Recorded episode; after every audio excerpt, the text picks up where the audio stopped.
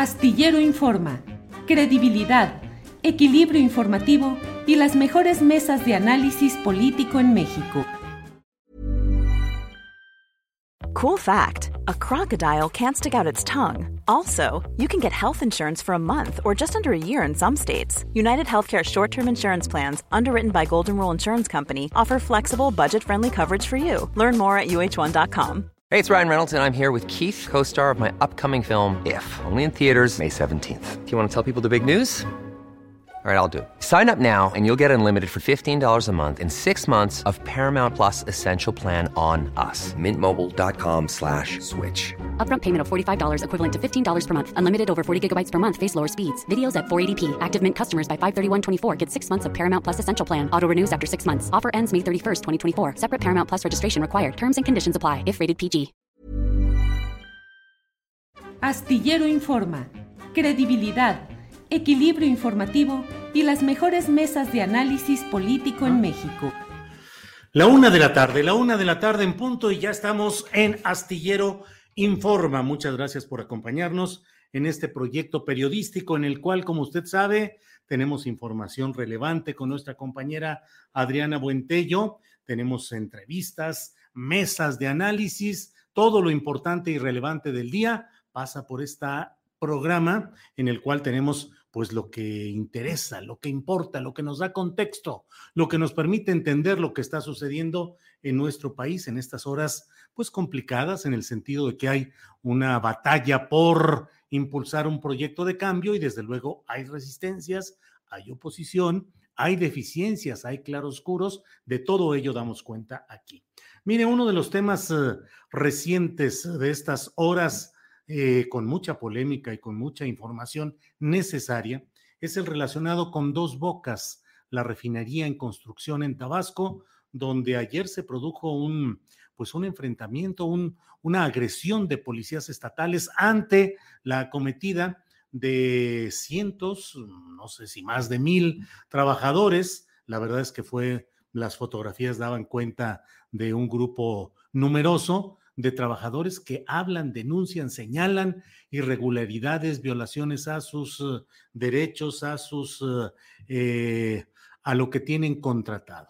Para hablar de este tema, que insisto, tiene muchas aristas y que genera mucha polémica, está con nosotros la abogada Susana Prieto Terrazas. Ella es diputada federal por el partido Morena. Es abogada y defensora de los derechos de los trabajadores. La hemos tenido aquí hablando sobre las maquiladoras del norte del país, de la frontera, de otros temas. Así es que, Susana, buenas tardes. Buenas tardes, Julio. Gracias por la invitación. Al contrario, Susana, gracias. Luego andamos hablando de los problemas de las maquiladoras en el norte y ahora estamos con la visión acerca de lo que sucede en Dos Bocas en Tabasco y tú estás ahora como diputada federal. Entiendo que recientemente estuviste en Paraíso, Tabasco, Susana. ¿Qué nos puedes decir? ¿Cuál es tu visión sobre lo que está pasando allá en Dos Bocas? Bueno, hay ocasiones en que uno no sabe si estar en un lugar, en un momento, puede ser algo que vaya a actuar a favor de uno o al final del día en perjuicio de uno.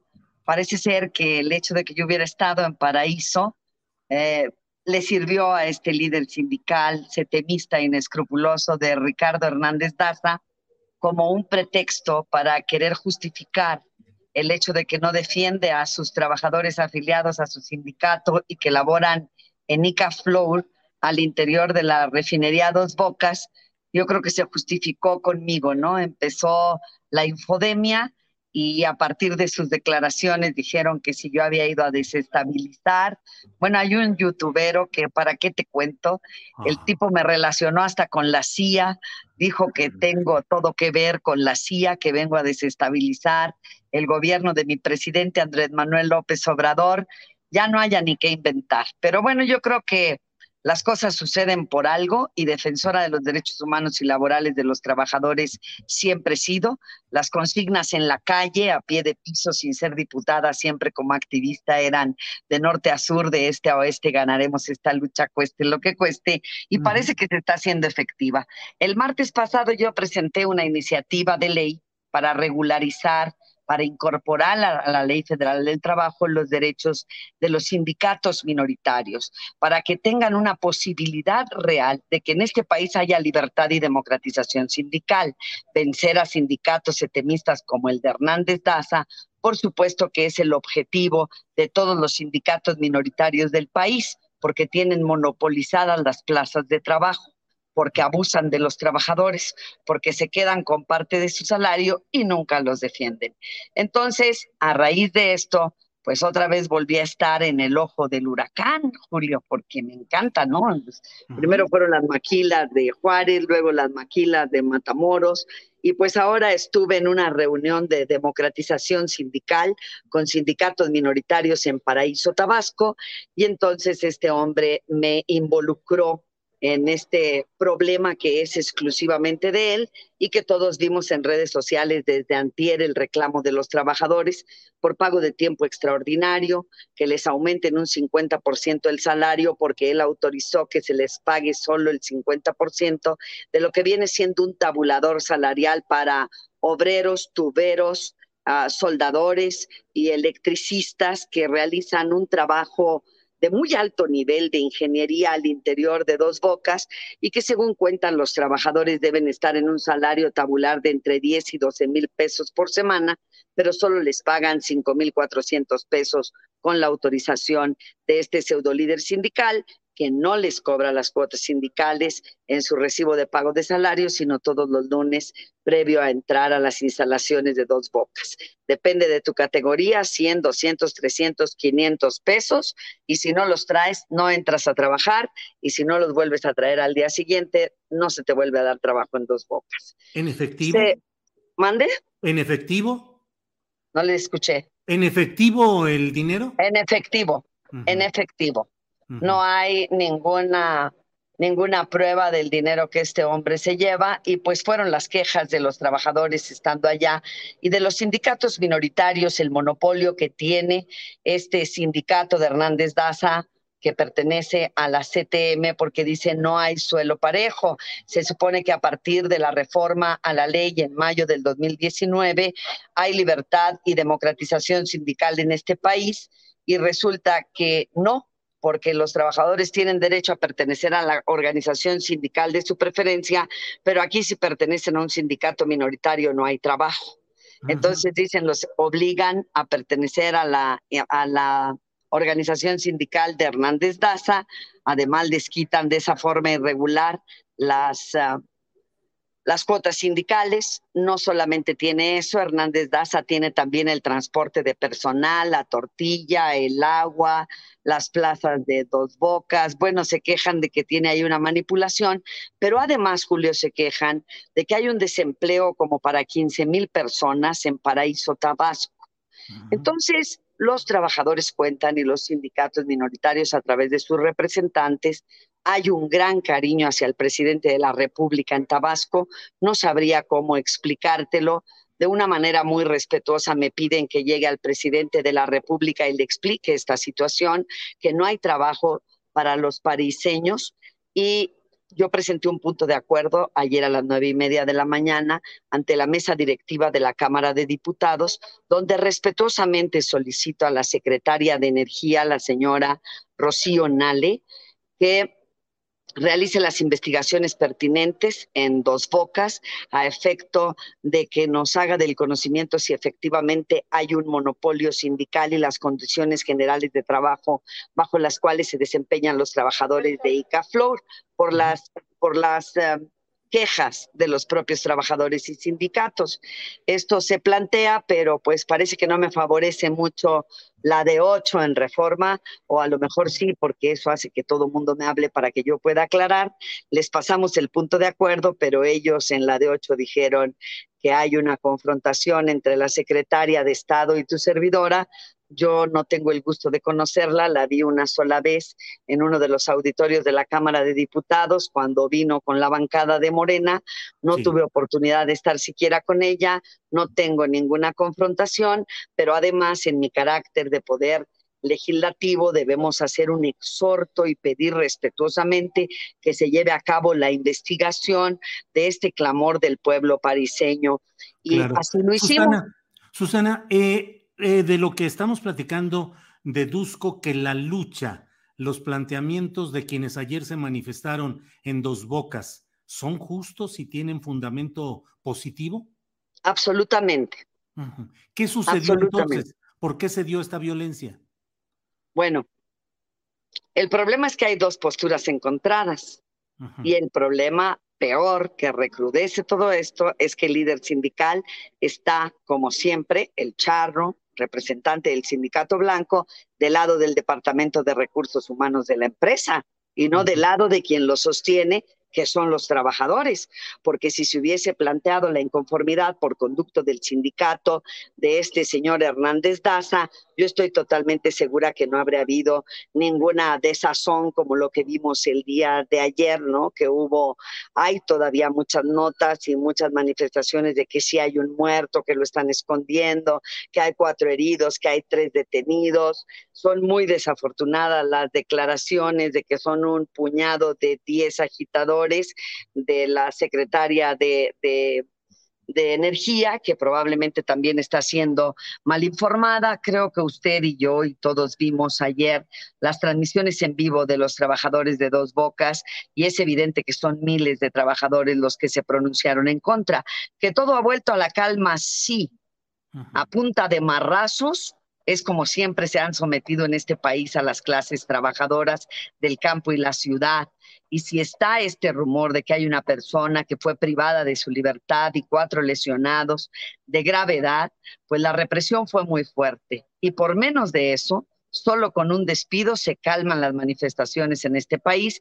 Así que pues yo creo que sí deben de estar muy tranquilos en dos bocas después de lo que pasó el día de ayer es absolutamente insano que después de la represión que hubo, porque eso muestra que no existe ningún control por parte del líder sindical sobre su gente y sobre todo ninguna representación, Después de que hubo todo este problema, pues todavía salen a decir que son 10 personas infiltradas, la secretaria de Energía, y el hombre este empieza a dar declaraciones en los medios informativos a nivel nacional, diciendo que tu servidora y diversos sindicatos minoritarios metimos a 100 personas que no son trabajadores de la de a las instalaciones de Dos Bocas que están resguardadas por completo por cuestiones de seguridad nacional. Entraron 100 personas vestidas con el uniforme que es, eh, no sé si lo viste ayer, unos overoles color naranja como si fueran presos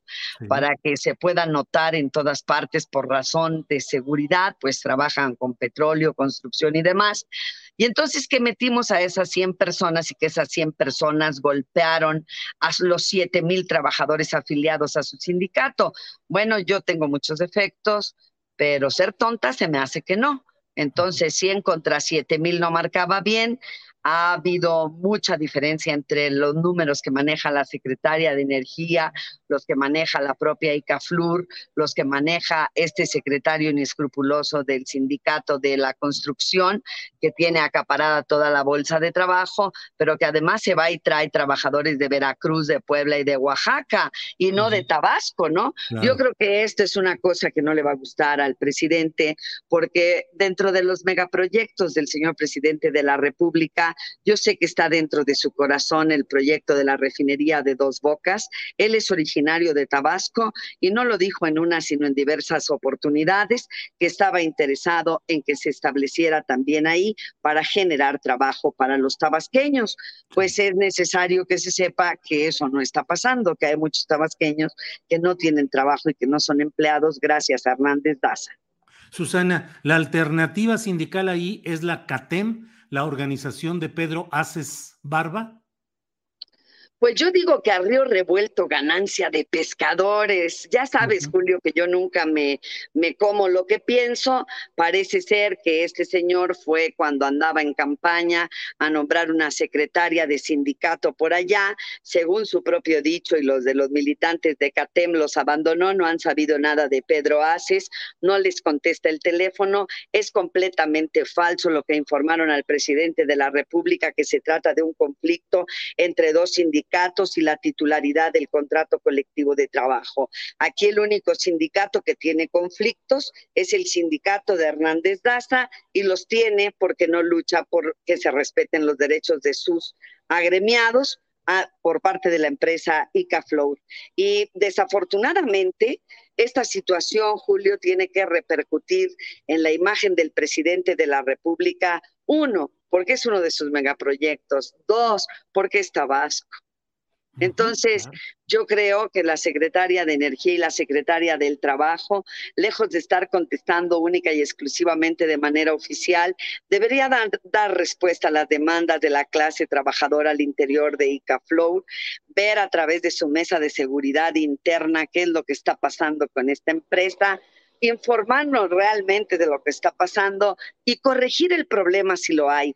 Yo creo que nadie pretende que un gobierno sea perfecto y que nunca haya problemas. La administración, el desempeño de los trabajadores, de las empresas contratadas en dos bocas no depende directamente del presidente de la República, ni siquiera de la secretaria de Energía. Así que yo creo que abonaríamos mucho más resolviendo este problema que pinta para que haya más conflictos y se recrudezca cada vez más si solamente tienen una postura como la de la secretaria que, que se está sumando al reconocimiento, a la empresa, ¿no? Que hizo un comunicado de prensa y dijo que ahí esa empresa nunca ha violado los derechos de los trabajadores y siempre les ha pagado sus prestaciones.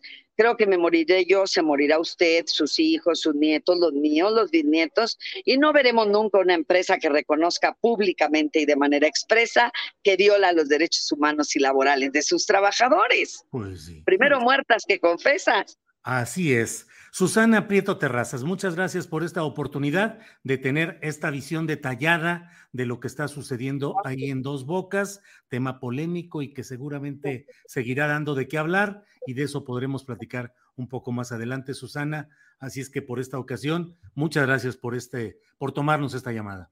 Estoy a sus órdenes, Julio. Muchas gracias a usted.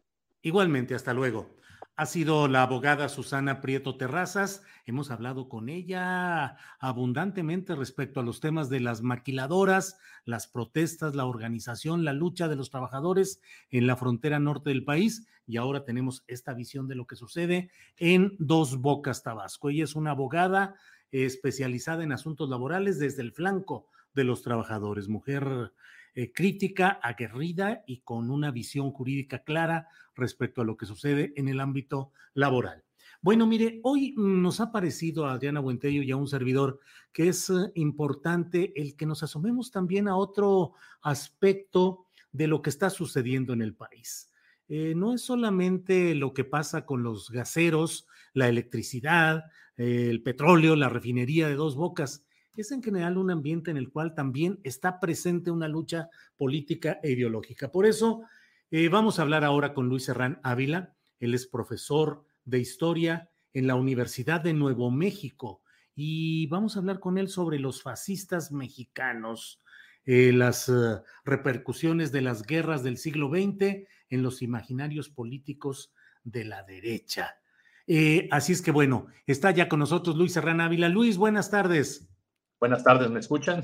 Sí, te escuchamos muy bien, Luis, gracias. ¿Tú a nosotros? gracias, gracias a ustedes por la invitación. Este, admiro mucho el trabajo que hacen, trabajo periodístico que hacen, así que de nuevo agradezco doblemente.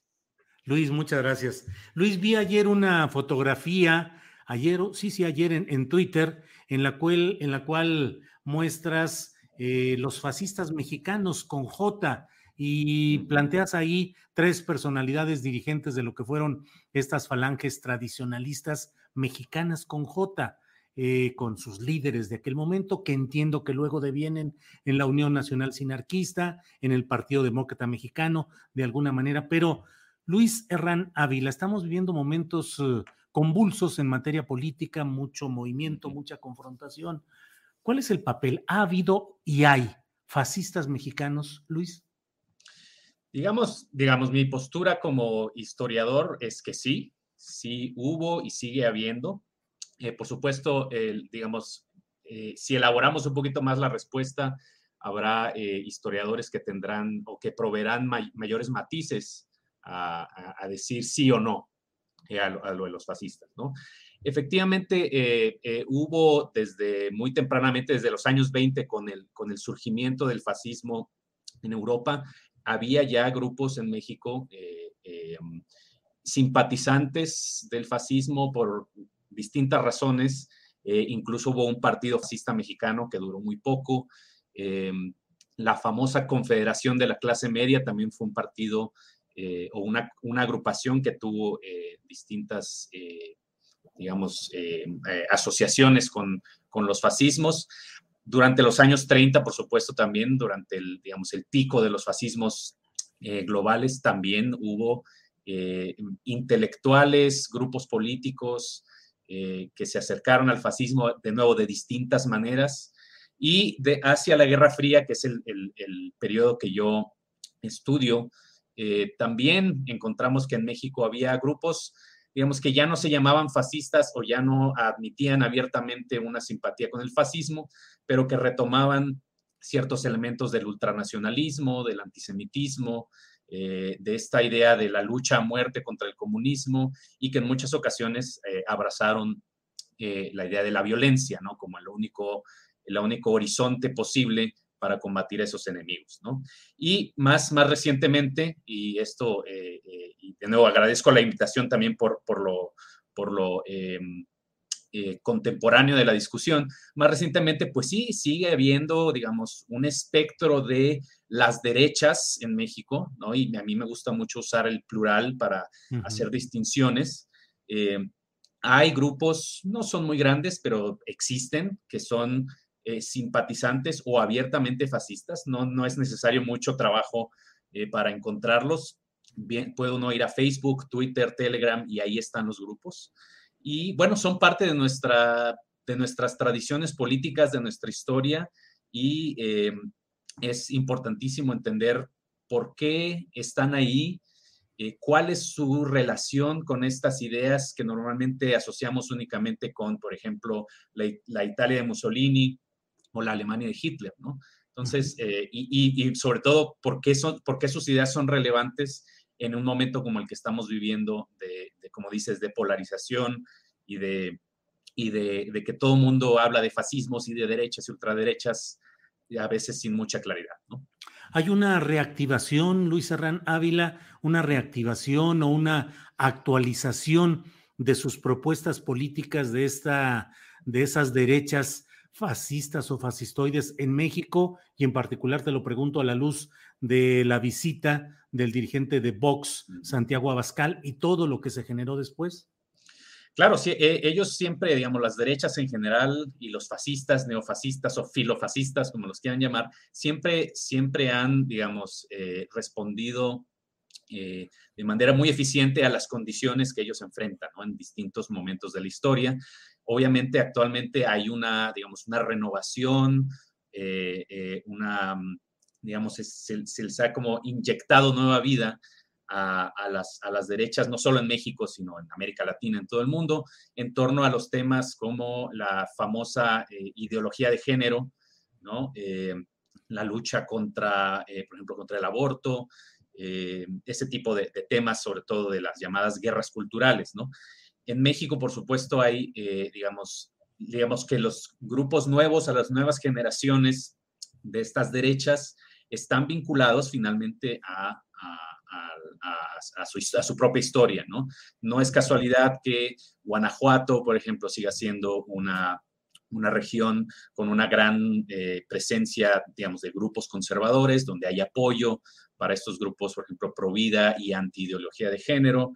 Eh, hay otras derechas eh, que de nuevo no necesariamente, son, fascistas, pero son importantes también, las derechas empresariales, em, las derechas libertarias, ¿no? que son un poquito menos, eh, digamos, recalcitrantes, menos medievales, podríamos llamarlas.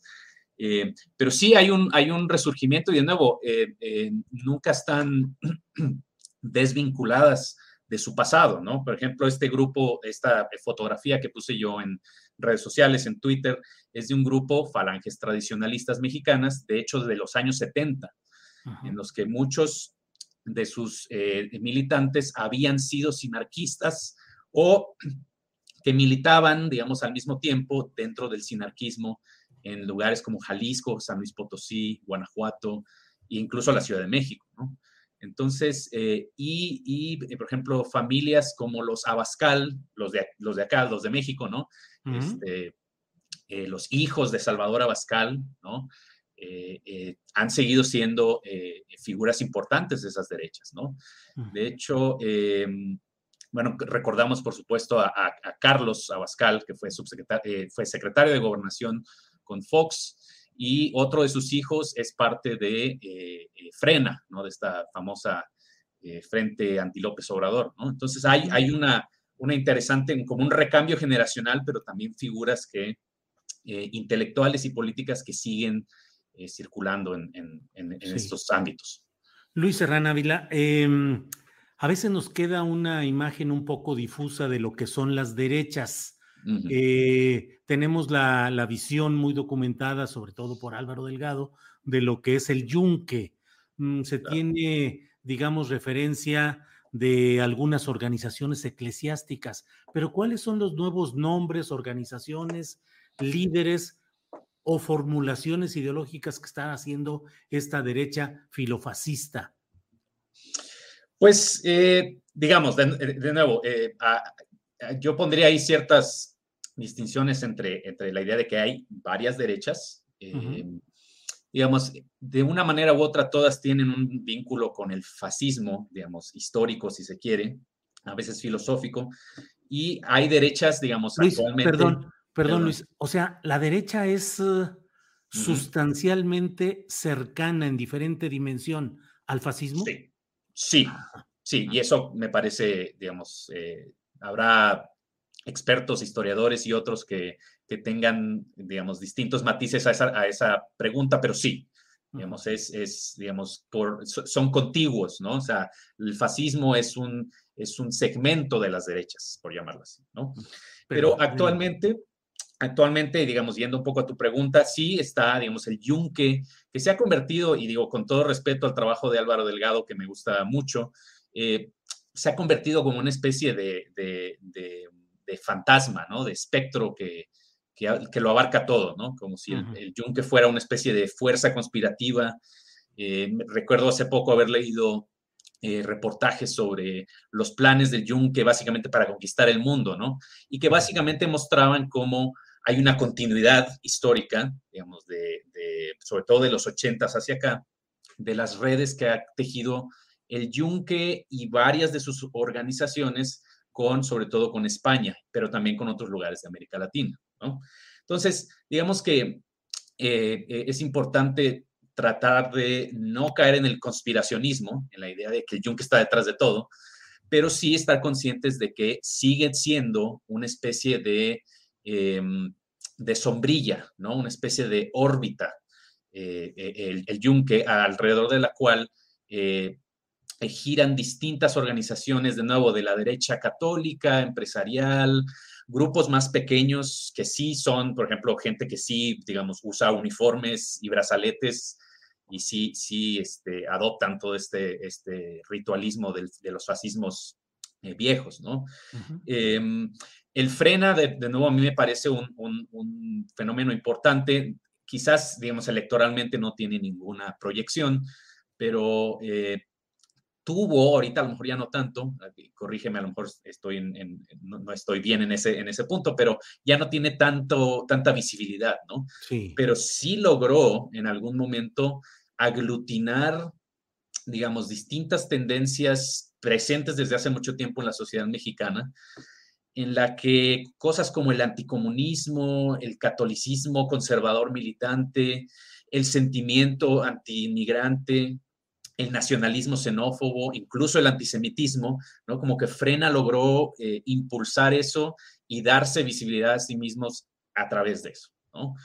Y actualmente hay otros grupos, por ejemplo, hay un, grupo que he seguido en redes sociales que se llama Sublevados, sí. Eh, que son por, lo general grupos de jóvenes, o sea, son muy, de hecho, muy jóvenes, en sus 20 y 30 y que son eh, digamos, influencers o algunos son abogados o se dedican a otras cosas, pero por ejemplo ellos cumplieron un papel importante en aquella visita de eh, Abascal, la famosa visita de Vox a México que hizo tanto, tanto escándalo. Entonces hay, hay, hay un recambio generacional también y hay que entender también que la derecha ultra o fascista eh, no solo es una cuestión de viejos, sino también de jóvenes. Eh, bien, pues eh, muchas gracias Luis Herrán Ávila por esta oportunidad de platicar sobre este te tema. Escucho, Julio? ¿No me escuchas? A ver, a ver, a ver. Ahí no se oye. ¿Qué pasa? A ver. ¿Escuchas? Sí, ahora sí. Ahí me escuchas, muy bien. Eh, Luis, eh, gracias por esta oportunidad de platicar sobre estos temas siempre interesantes. Cierro solo preguntándote, ¿crees que electoralmente tenga viabilidad de crecimiento y eventualmente de triunfo, por ejemplo, en las próximas elecciones presidenciales, una propuesta cargada abiertamente a la derecha? digo, no, a, veces como historiadores no nos gusta este, jugar de adivinos, ¿no? Eh, eh, eso se los dejamos a los politólogos, pero sí podría decir que me parece, no creo que lleguen a tener una fuerza electoral eh, sustancial, pero es posible si se llega a formar un partido, digamos, tipo Vox, que logren ganar espacios legislativos. Eso, eso, de hecho, yo lo consideraría como una posibilidad grande así como, eh, así como grupos evangélicos lograron meterse a la, eh, a la eh, coalición de Morena. No me sorprendería que un partido tipo Vox dividiera el voto panista, sobre todo, y lograra tener ciertos espacios legislativos. Más allá de eso, lo dudo, pero de nuevo, digamos que el futuro está abierto, ¿no? Claro, claro. Luis Serrán Ávila, pues muchas gracias por esta oportunidad y seguiremos en contacto analizando estos temas que van a seguir presentes pues todo el tiempo. Gracias, Luis. Muchas gracias a ustedes. Hasta luego. Hasta luego. Hemos hablado con Luis Herrán Ávila. Él es profesor de historia en la Universidad de Nuevo México y hablamos con él a propósito de los fascistas mexicanos con J, fascistas mexicanos. Mire, para tener otra visión acerca de lo que está pasando en nuestro país y lo que sucede en momentos críticos como este que estamos eh, viendo en dos bocas referente a la refinería, pero también en las protestas de los gaseros, pero también en las protestas respecto a la reforma eléctrica, pero también respecto a la cuestión del litio. Vamos a hablar ahora con Luis Ángel Hurtado Razo. Él es estudioso de las redes sociales y académico de la Facultad de Ciencias Políticas y Sociales de la UNAM. Le vamos a preguntar sobre el manejo de la información, sobre las protestas en dos bocas, las tendencias posicionadas y las fake news. Luis Ángel, buenas tardes. ¿Qué tal, estimado Julio? Un gusto estar contigo y con tu audiencia. Gracias, igualmente, Luis Ángel. Luis Ángel, pues, ¿qué sucede con este manejo de la información respecto a este tema específico de las protestas en dos bocas? Hubo, y lo escribí en la columna astillero que se puede leer hoy en la jornada, desde publicación en el portal del diario Reforma, en el cual se dio por, en el encabezado y en el eh, primer eh, párrafo, pues se señalaba de la muerte de una persona en dos bocas y al final se decía según testimonio. Y luego se decía que según alguna información y corrieron además fotografías en las cuales eh, en otros medios, en otros, eh, en las redes sociales, de pues alguien que luego se dijo que había sido en un accidente automovilístico, pero se mostraba como prueba presunta de que había habido un fallecimiento. En fin, ¿cómo viste todo el manejo en redes de este tema? ¿Cómo lo has visto, Luis Ángel? Mira, eh, Julio, hay que ser muy claros en esto. hoy en día las redes sociodigitales y sobre todo el debate que se está dando en el espacio público digital eh, no es un debate que podríamos llamar orgánico o natural. Hay que ser muy claros que eh, en los últimos años, este debate natural, que era parte eh, intrínseca de las redes sociodigitales, que ayudó muchísimo también en procesos democráticos de nuestro país, hoy en día se está viendo contaminado, contaminado por dos factores. Uno de ellos es precisamente algo que yo he llamado y he sido muy enfático eh, en este ámbito, que es la industria de la desinformación.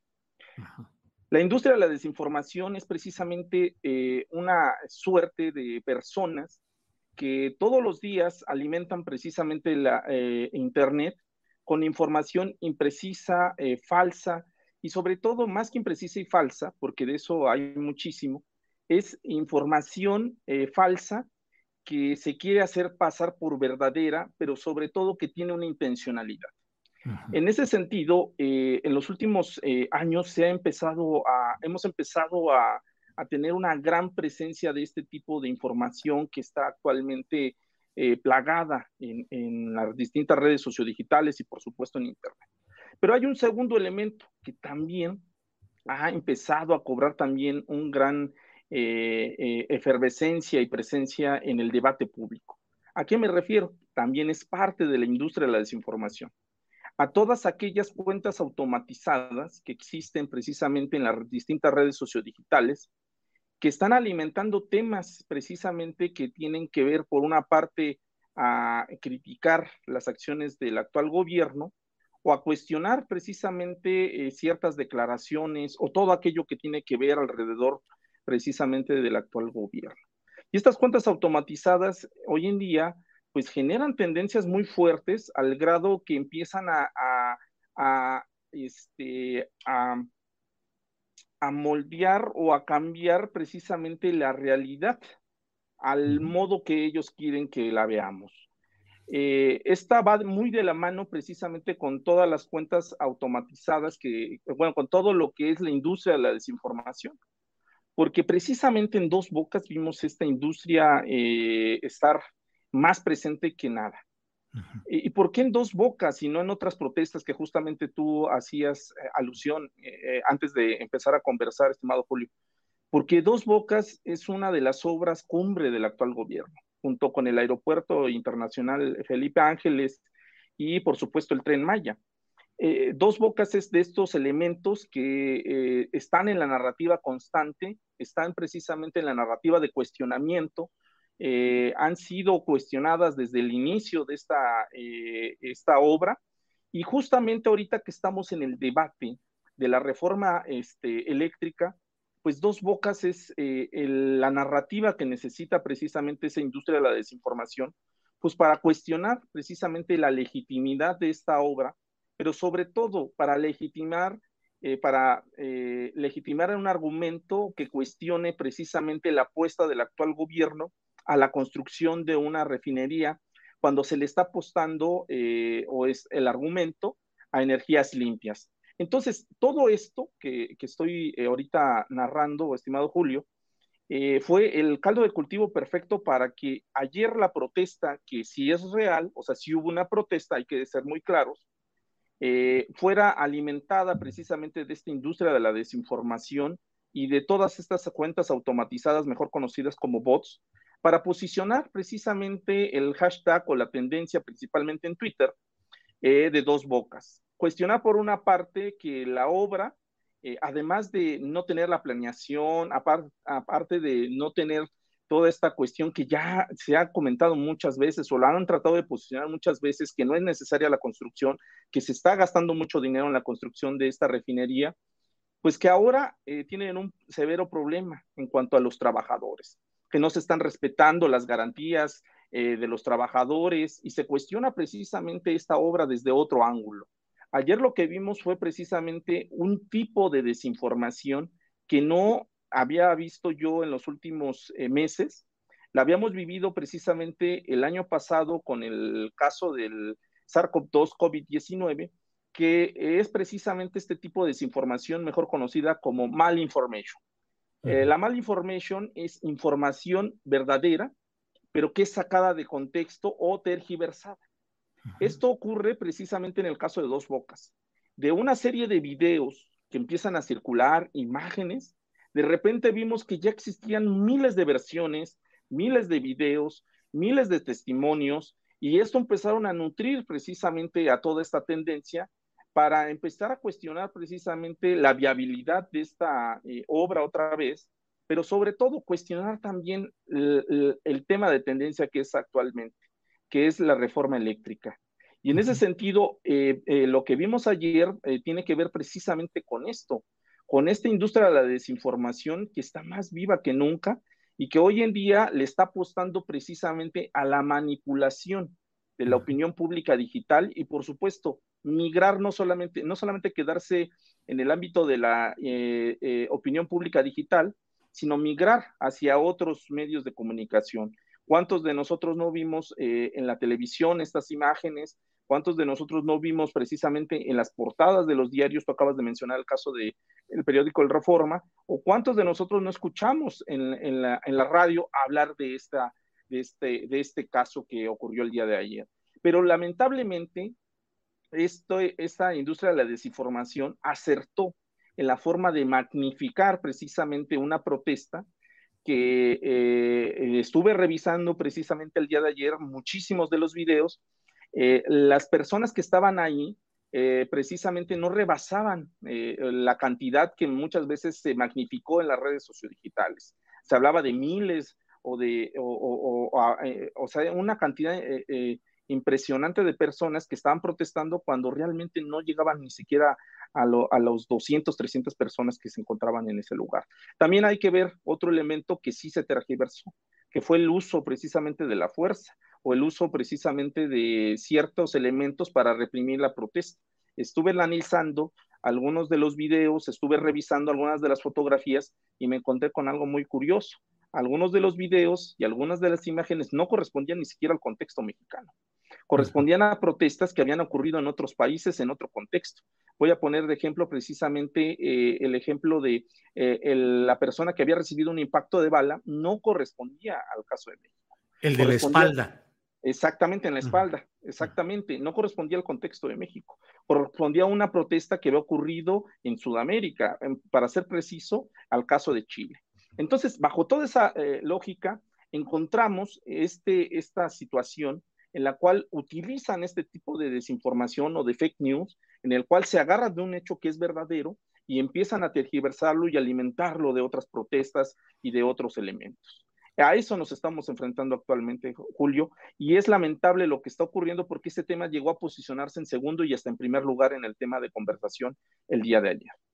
Luis Ángel, y finalmente en, en términos mediáticos y políticos, esa manipulación de imágenes y de información eh, sienta plaza, es decir, se instala finalmente y mucha gente queda con la percepción, a pesar de las correcciones o, los señalamientos claros de que se diga esto fue manipulado, mucha gente se queda con esa, con esa versión que además fue retomada por pues por llamarle así, líderes de opinión, comentaristas, eh, exocupantes de, la, de los pinos, en fin, dar toda la imagen y señalar es un gobierno criminal, es un gobierno represor, es un gobierno asesino, Luis Ángel.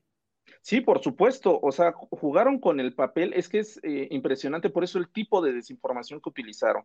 Utilizaron eh, no solamente las imágenes y los videos, sino que utilizaron una serie, cantidad inmensa de bots para posicionar los temas. Y esto hizo precisamente que se volviera más viral el tema y se volviera un tema de conversación. Jugaron con las emociones, eh, eh, lógicamente. Las fake news están hechas precisamente para eh, tocar más que la racionalidad de las personas, más que este punto de vista de, la lógica y el uso precisamente de, de los argumentos, apuntarla precisamente al punto de vista de la emotividad, decir, miren, este gobierno como si es represor, vean cómo este gobierno que, eh, que habla precisamente de las libertades, eh, del trato de los trabajadores, ya hubo una reforma en materia de eh, precisamente de derecho del trabajo y etcétera, cómo está reprimiendo trabajadores, cómo este gobierno le está apostando energías que no sirven, no van a funcionar, es un gobierno este, retrógrada en ese sentido. O sea, apuntalan a todos esos elementos que generan y que es parte innata de los fake news, que es los miedos, las fobias y por supuesto todo esto que nos genera en llegado momento ira y cierta eh, eh, manifestación de, enojo en, en, todos los sentidos. Le salió perfectamente bien instalado ayer el tema, porque como bien lo señalas, estimado Julio, no solamente se quedó en el terreno digital, esto migró, se volvió una tendencia en nuestro país y por supuesto migró a los diferentes espacios eh, de debate. Diferentes políticos también lo llevaron. Puedo decir que algunos líderes de opinión, intelectuales, también estaban cuestionando esta situación. Y lógicamente, eh, como tú bien lo señalas, muchas personas sí lo creen ¿Por qué? Te voy a dar un dato escalofriante y por eso me preocupa tanto el tema de la desinformación y por supuesto las fake news. El, Instituto de Tecnología de Massachusetts precisamente en el año 2019 hizo una investigación en la cual analiza millones de tweets a lo largo de 10 años. En ese análisis que realiza eh, en el tema precisamente de los fake news, comprobó que las fake news se propagan en, en Twitter 26 veces más rápido que la, información verdadera, o sea, las noticias. O sea, 26, o sea, estamos viendo que es un efecto y que ayer les funcionó muy bien, porque eh, por más que hagamos esfuerzos a veces desde los medios de comunicación para decir eso es falso, etcétera, etcétera, eh, esta misma investigación comprueba que la información eh, verdadera, o sea, noticiosa, solamente se puede propagar seis veces más rápido. O sea, estamos eh, ante un fenómeno que se propaga 20 veces más rápido que una información verdadera. Por mucha verificación que hagamos, este ejercicio de fast-checking que muchas veces hacen los medios de comunicación, eh, líderes de opinión, etcétera, etcétera, el, eh, el, germen de la o el virus de la desinformación es a veces tan virulento, lo debo decir así, que a veces se propaga de una forma que es incontrolable. Y lo peor del caso es que se quede instaurada en la mente de la gente. Para muchas personas, ayer eh, cuando hice un comentario precisamente eh, de alerta en, Twitter, muchas gentes eh, se me acercaron y me dijeron, compruébalo, es que tú eres un chairo. Bueno, me empezaron a cuestionar en todos los sentidos, de decir, es que tú quieres ocultar lo que el gobierno, etcétera, etcétera. empiezan y se queda prevaleciendo ese debate en el cual, vuelvo a lo mismo, la mentira precisamente es la que gana, la narrativa. ¿Por qué? Porque lamentablemente los discursos negativos, los, los discursos negativos se instauran más que los discursos positivos. ¿Y por qué se da este caso? Porque precisamente ayer, cuando sacan las imágenes de represión, las imágenes precisamente de que hay eh, eh, actos de violencia, etcétera, es más fácil que la gente lo recuerde. En cambio, decir hay un progreso del 60%, del 20% de la obra, muy pronto ya vamos a tener eh, una nueva refinería. O sea, ese discurso queda opacado al, al, grado de este discurso que lamentablemente la industria de la desinformación e intereses, así debo decirle, la industria de la desinformación no actúa sola. Hay intereses económicos y políticos que siempre acuden precisamente a contratar los servicios de la industria de la desinformación para atacar precisamente a todos, a una persona, a un gobierno, a una institución, a una empresa, inclusive toda una nación. Eh, la industria de la desinformación es peligrosísima y pueden acabar con la reputación de una persona, de una institución y por supuesto de un gobierno. Luis Ángel Hurtado Razo, muchas gracias por esta oportunidad de asomarnos a esta realidad tan complicada. Ojalá y pronto podamos eh, volver sobre el tema porque me quedé con una pregunta, pero ya eh, se nos va el tiempo, ya está nuestra siguiente invitada eh, atenta para entrar en el programa, pero sí me gustaría más adelante que platicáramos cuál es el papel de los medios convencionales o tradicionales de comunicación. Son quienes convalidan con su presunta autoridad convencional o tradicional lo que se maneja en las redes, se nutren de ellos, van en consonancia. Ya podremos platicarlo en otra oportunidad, Luis Ángel. Por lo claro que sí, estimado Julio. Al contrario, un saludo a ti y a tu audiencia. Gracias, Luis Ángel, muy amable. Muy buena tarde. Hasta luego. Bien, pues la verdad es que nos queda pendiente una plática sobre este y otros temas. ¿Cómo le hacen? ¿Quiénes organizan esas campañas de desinformación, hay un cerebro político, ideológico, que a su vez tiene operadores, las granjas que les llaman, en fin, ya platicaremos un poco más adelante. La verdad es que me pareció muy interesante todo lo que hoy nos ha dicho Luis Ángel Hurtado Razo. Él es estudioso de las redes sociales y académico de la Facultad de Ciencias Políticas y Sociales de la UNAM. Bueno, vamos ya, vamos ya con Alejandra Méndez Serrano. Ella es directora del Centro de Derechos Humanos, Fray Julián Garcés. Alejandra, buenas tardes. Hola Julio, buenas tardes. Gracias por la invitación. Al contrario, Alejandra, ustedes están denunciando un proceso que han llamado simulación, que es de simulación por parte de Semarnat, la Secretaría del Medio Ambiente y Recursos Naturales, para resolver los problemas de contaminación que hay en el río Atoyac y que están causando enfermedades y muerte en las comunidades. ¿De qué se trata? ¿Qué es lo que plantean, Alejandra, por favor? Bueno, decirte que la problemática no solo está instalada en el río Atoyac, sino en la cuenca del Alto Atoyac, que tiene cuatro subcuencas que la conforman. El río Atoyac es uno de ellos, el río Zaguapan es el otro, Alceseca y la presa de Valsequillo son las que componen el territorio de la cuenca del Alto Atoyac. Estamos hablando que en la cuenca viven más de 3 millones de personas, ¿no? Y que es una cuenca que tiene una historia de 2000 años antes de Cristo, eh, de, eh, de, que la gente vive ahí de manera ininterrumpida. Y ocurre que en, el año, en los años 65 llega un proceso de industrialización en la zona.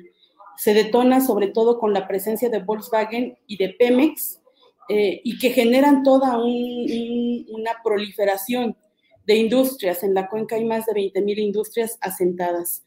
Esto ha traído como consecuencia que eh, con una permisibilidad de las leyes y las, las normas y además con una colusión de las instituciones encargadas de proteger el medio ambiente y la salud, pues ha acarreado una serie de problemas en el, en el territorio, impactos terribles, ¿no? Este, Hablamos de que las industrias desechan sus eh, descargas a los cuerpos de agua, pero también a los drenajes municipales, en donde hemos detectado que existe plomo, cadmio, zinc, cromo, arsénico, toluenos, gilenos, bencenos, y que esto está teniendo una repercusión muy grave en la salud de la población.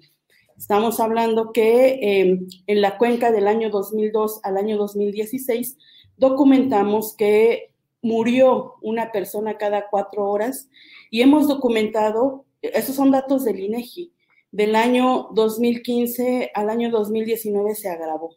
Ha muerto una persona cada cuatro cada dos horas y media por eh, causa de leucemia, insuficiencia renal o cáncer, ¿no? Y eso es gravísimo. Eh, hace 10 años nosotras con las comunidades, el Centro Fray Julián Garcés, la Coordinadora por una Toyac con Vida y la Pastoral de Derechos Humanos de la Diócesis de Tlaxcala, presentamos una queja y la gestionamos durante seis años. Eh, una queja tardó tanto en integrarse porque con los aportes en evidencia científica y evidencia testimonial comunitaria, logramos que en 2017 la CNDH reconociera la gravedad de la contaminación y sus efectos, señalando que hay un nexo causal entre la contaminación de los ríos, la falta de saneamiento de las aguas residuales municipales e industriales y la incidencia de enfermedades crónico-degenerativas en la población. Lo que estamos denunciando ahora es que las dependencias y gobiernos recomendados, estamos hablando de Semarnat, Propepa, Conagua, Cofepris, el gobierno de Puebla y de Tlaxcala y cinco municipios, dos de Puebla y, tres de Tlaxcala, no han hecho lo que debieron eh, o lo que deben realizar para responder a esta recomendación. La recomendación establece que, eh, bueno, documentó como violación que las autoridades no se coordinaban.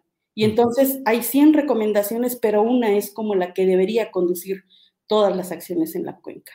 La recomendación establece que debe haber una coordinación interinstitucional, que las, que las instituciones se coordinen para elaborar un plan integral de saneamiento con participación de la sociedad y que rija toda la acción eh, de, política pública en la cuenca. Sin embargo, eh, no, no ha ocurrido, ¿no? Este, el lunes pasado la Semarnat eh, invitó a un foro de consulta según ellos, para integrar la percepción de la ciudadanía y nos dieron 10 minutos de participación, cuando la recomendación es clara, debe haber participación para integrar un programa integral de saneamiento. Y lamentablemente, y fue muy, muy lamentable que el visitador de la Comisión Nacional de Derechos Humanos encargado de darle seguimiento avale las acciones que se están realizando. ¿Y qué se está realizando? Firmaron un convenio de colaboración las instituciones y eh, lo que han anunciado es una serie de acciones de construcción de infraestructura, pero el plan no está elaborado, no está integrado.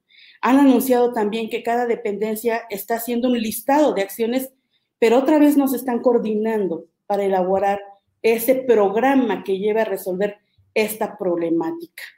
Cada quien está haciendo un listado. La CNDH, el visitador, dijo que eh, la Semarnada ha cumplido al 100% y puso como ejemplo ese proceso en la región. Es gravísimo porque no hay un plan integral de saneamiento y la, y la población sigue muriendo, ¿no? O sea, lo que estamos viendo y lo que estamos presenciando es un proceso de simulación. Eh, creemos que la participación ciudadana, y porque así lo logramos en la gestión de la recomendación, la participación ciudadana debe ser en todo el proceso de construcción de un plan. Nosotras eh, hemos realizado una propuesta comunitaria recabando el, sentir y el pensar de las poblaciones, grupos ejidales, eh, grupos comunitarios, y elaboramos una propuesta comunitaria que les hemos presentado en varios momentos para que sea retomada eh, en la discusión para integrar realmente un programa de saneamiento. Y no solo no la han tomado en cuenta, sino la, han ignorado totalmente, ¿no? Alejandra, lo, que, lo que usted platica es algo que he escuchado eh, respecto a movimientos y a eh, actos de resistencia de grupos en muchas partes del país, en los cuales, en resumidas cuentas, nos dicen las autoridades echan la bolita unas a otras. Eh, la federal dice que es asunto municipal, el municipal dice que es el estatal, el estatal dice que es el federal, y en resumidas cuentas y en, medio de un enorme laberinto burocrático que termina beneficiando a los intereses de depredación ecológica o del medio ambiente, en medio de ese laberinto finalmente no se logra hacer nada. Veo a nivel nacional muchos casos parecidos a los que dice y pareciera que a pesar de que se recorren todos los caminos, como es el caso de ustedes, que hace cuatro años eh, eh, vieron eh, esa recomendación, que una luz de esperanza de que alguien lograba algo, y sin embargo, en la aplicación práctica no.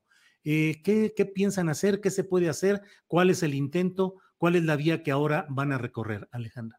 Sí, claro, eso, nada más referí que eso que tú has comentado, justo se ha dicho ya incluso con el presidente de la República que son infiernos ambientales. Y justo lo que se documentó es esa simulación de las autoridades, eso echarse la bolita. Por eso se, se recomienda un programa integral donde las instituciones dialoguen y planteen qué acciones cada una debe hacer para realmente aportar, sí, sin seguir echándose la bolita y ahora parece que, es lo que sigue ocurriendo. Bueno, lo primero que, decimos es que la CNDH pues no de por cumplida la recomendación, ni siquiera anuncia avances significativos, ¿no? Porque, continúa sistemáticamente y si reincide nuevamente en la violación a los derechos humanos. También estamos pidiendo que se tome en cuenta nuestra propuesta comunitaria para el saneamiento integral de la cuenca Toyaxahuapan y la reparación del daño a las comunidades, Estamos pidiendo también que se, que se abra eh, todos los procesos de participación propositiva a los y las habitantes de la cuenca. Eh, cabe decir que nos han acompañado en este proceso científicos y científicas de universidades como la UNAM, como la Iberoamericana Puebla y la Universidad Autónoma de Tlaxcala. Entonces, eh, que oigan también lo que los científicos y científicas han documentado. La propuesta comunitaria fue eh, discutida con ellos y ellas y tiene una viabilidad técnica científica. No solo es el sentir de las comunidades, sino tiene esta, esta viabilidad. Lo que nosotras pedimos también es que se tome en cuenta lo que expresamos en el foro de lunes como participación ciudadana y lo que sigue pues es seguir denunciando esta situación. Estamos ya eh, eh, solicitando una reunión con la presidenta de la Comisión Nacional de Derechos Humanos para hablar al respecto. La CNDH no puede ser cómplice de esta simulación y seguiremos avanzando en ello. Bien, pues Alejandra, estaremos atentos a lo que suceda en este tema y esperemos que haya pues una reconsideración y una actuación justiciera de parte de la Comisión Nacional de Derechos Humanos, que bueno, eso lo digo yo, pues la verdad es que ha estado quedando muy en deuda con muchas de las demandas y las esperanzas y expectativas que se pusieron con su nueva integración. Me parece que está como desaparecida la propia Comisión Nacional de Derechos Humanos. Ojalá y escuchen y atiendan esto. La Semarnat y las diferentes instancias estatales y municipales. Alejandra, pues estamos atentos a lo que a lo que venga, a reserva de lo que desees agregar. Yo agradezco la oportunidad de tocar este tema pues agradecer el espacio y que se mantengan al pendiente de lo que está ocurriendo. Hacemos un llamado a la CNDH a no validar esta simulación. a no validar y a que no se reincida en esta violación de derechos humanos. Les estaremos informando de lo que va ocurriendo. Muchas gracias. Al contrario, Alejandra, muchas gracias y buenas tardes. Buenas tardes, gracias. Gracias. Bien, pues hay muchos eh, comentarios. Jaime Cruz Arredondo dice, pasa lo mismo en la cuenca del río Lerma. Consuelo Velasco dice, felicidades Julio por informarnos. Edna Díez dice, pensé que la CNDH ya ni existía. Gonzalo Villarreal dice, viva la simulación retransformadora. Eh, Héctor Lobo dice, son los empresarios depredadores que quieren regresar con el pripanismo para seguir explotando la riqueza nacional para su beneficio. Maritza Aguado Sierra dice, muy bien señora, a presionar a quien corresponda para que las cosas cambien. Bueno, pues estos son algunos de los eh, comentarios que se dan respecto a lo que estamos comentando. Felipe Chanona dice, ¿y quién? Ay, perdón, no. Dice, también sería muy saludable que se hiciera un estudio sobre el río Papaloapan, ya que hay muchos pueblos a su alrededor. Rey Luis Solís Hernández dice, Julio, como que en tu canal han proliferado los bots derechosos. Alfredo Castañeda dice, Julio, ¿cómo va el tema de San Luis Potosí? Pues respecto a la Sierra de San Miguelito, siguen actuando los empresarios, siguen eh, comprando o consiguiendo permisos y autorizaciones de, eh, de ejidatarios, de presidencias municipales, documentación con la cual pretenden emprender una batalla legal para intentar que les aprueben la construcción de su fraccionamiento Las Cañadas en San Luis Potosí y al mismo tiempo pues se mantiene en activo los guardianes de la sierra que se reúnen semanalmente y que están constantemente atendiendo todo lo que se refiere a este tema. Eh, y serás más feliz con más pobres con el pripanismo que te va a cobrar la luz a precios de Iberdrola, dice Héctor Lobo. No sé exactamente a qué se deba esto. Jesse Albach dice, el río Tula, el más contaminado de México. Bueno, en unos segunditos más vamos a estar ya. Son las dos de la tarde en punto. ¿Qué le parece si empezamos puntualitos con nuestro... Em, déjeme ver. Eh, bien, ya está la mesa lista. Ya estamos listos. Ya, Guadalupe Correa Cabrera. Buenas tardes. Muy buenas tardes, Julio. Buenas tardes, Ricardo. Un placer estar con ustedes. ¿Qué, pasó con nuestro, con, nuestro colega Víctor Ronquillo? Debe andar muy emocionado porque anda ahora de estrella de la televisión. Lo entrevistaron ahí con Fernando Rivera Calderón y todo eso. Anda muy volado nuestro compañero Víctor, pero ya se integrará. Ricardo, buenas tardes. Hola Julio, ¿qué tal? Buenas tardes, un gusto estar aquí de nuevo. Guadalupe, buenas tardes, un saludo a todo el equipo. Gracias. Aquí y al auditorio también que nos va, nos está ya sintonizando. Ya está por aquí don Víctor Ronquillo. Buenas tardes, Víctor. Hola, ¿qué tal? Pues tuve un pequeño problema con la batería de la computadora, ya sabes, pero aquí estamos con mucho gusto. Un saludo para todos y pues para el público que, que amablemente también comparte con nosotros estas reflexiones. Nosotros pensábamos que ya no ibas a estar con nosotros porque andas ahí en, en, las televisiones públicas con, con, con todas estas cosas. Víctor Ronquillo, ¿cómo te fue? Bien, muy bien. Pues la verdad es que, muy, ¿sabes qué?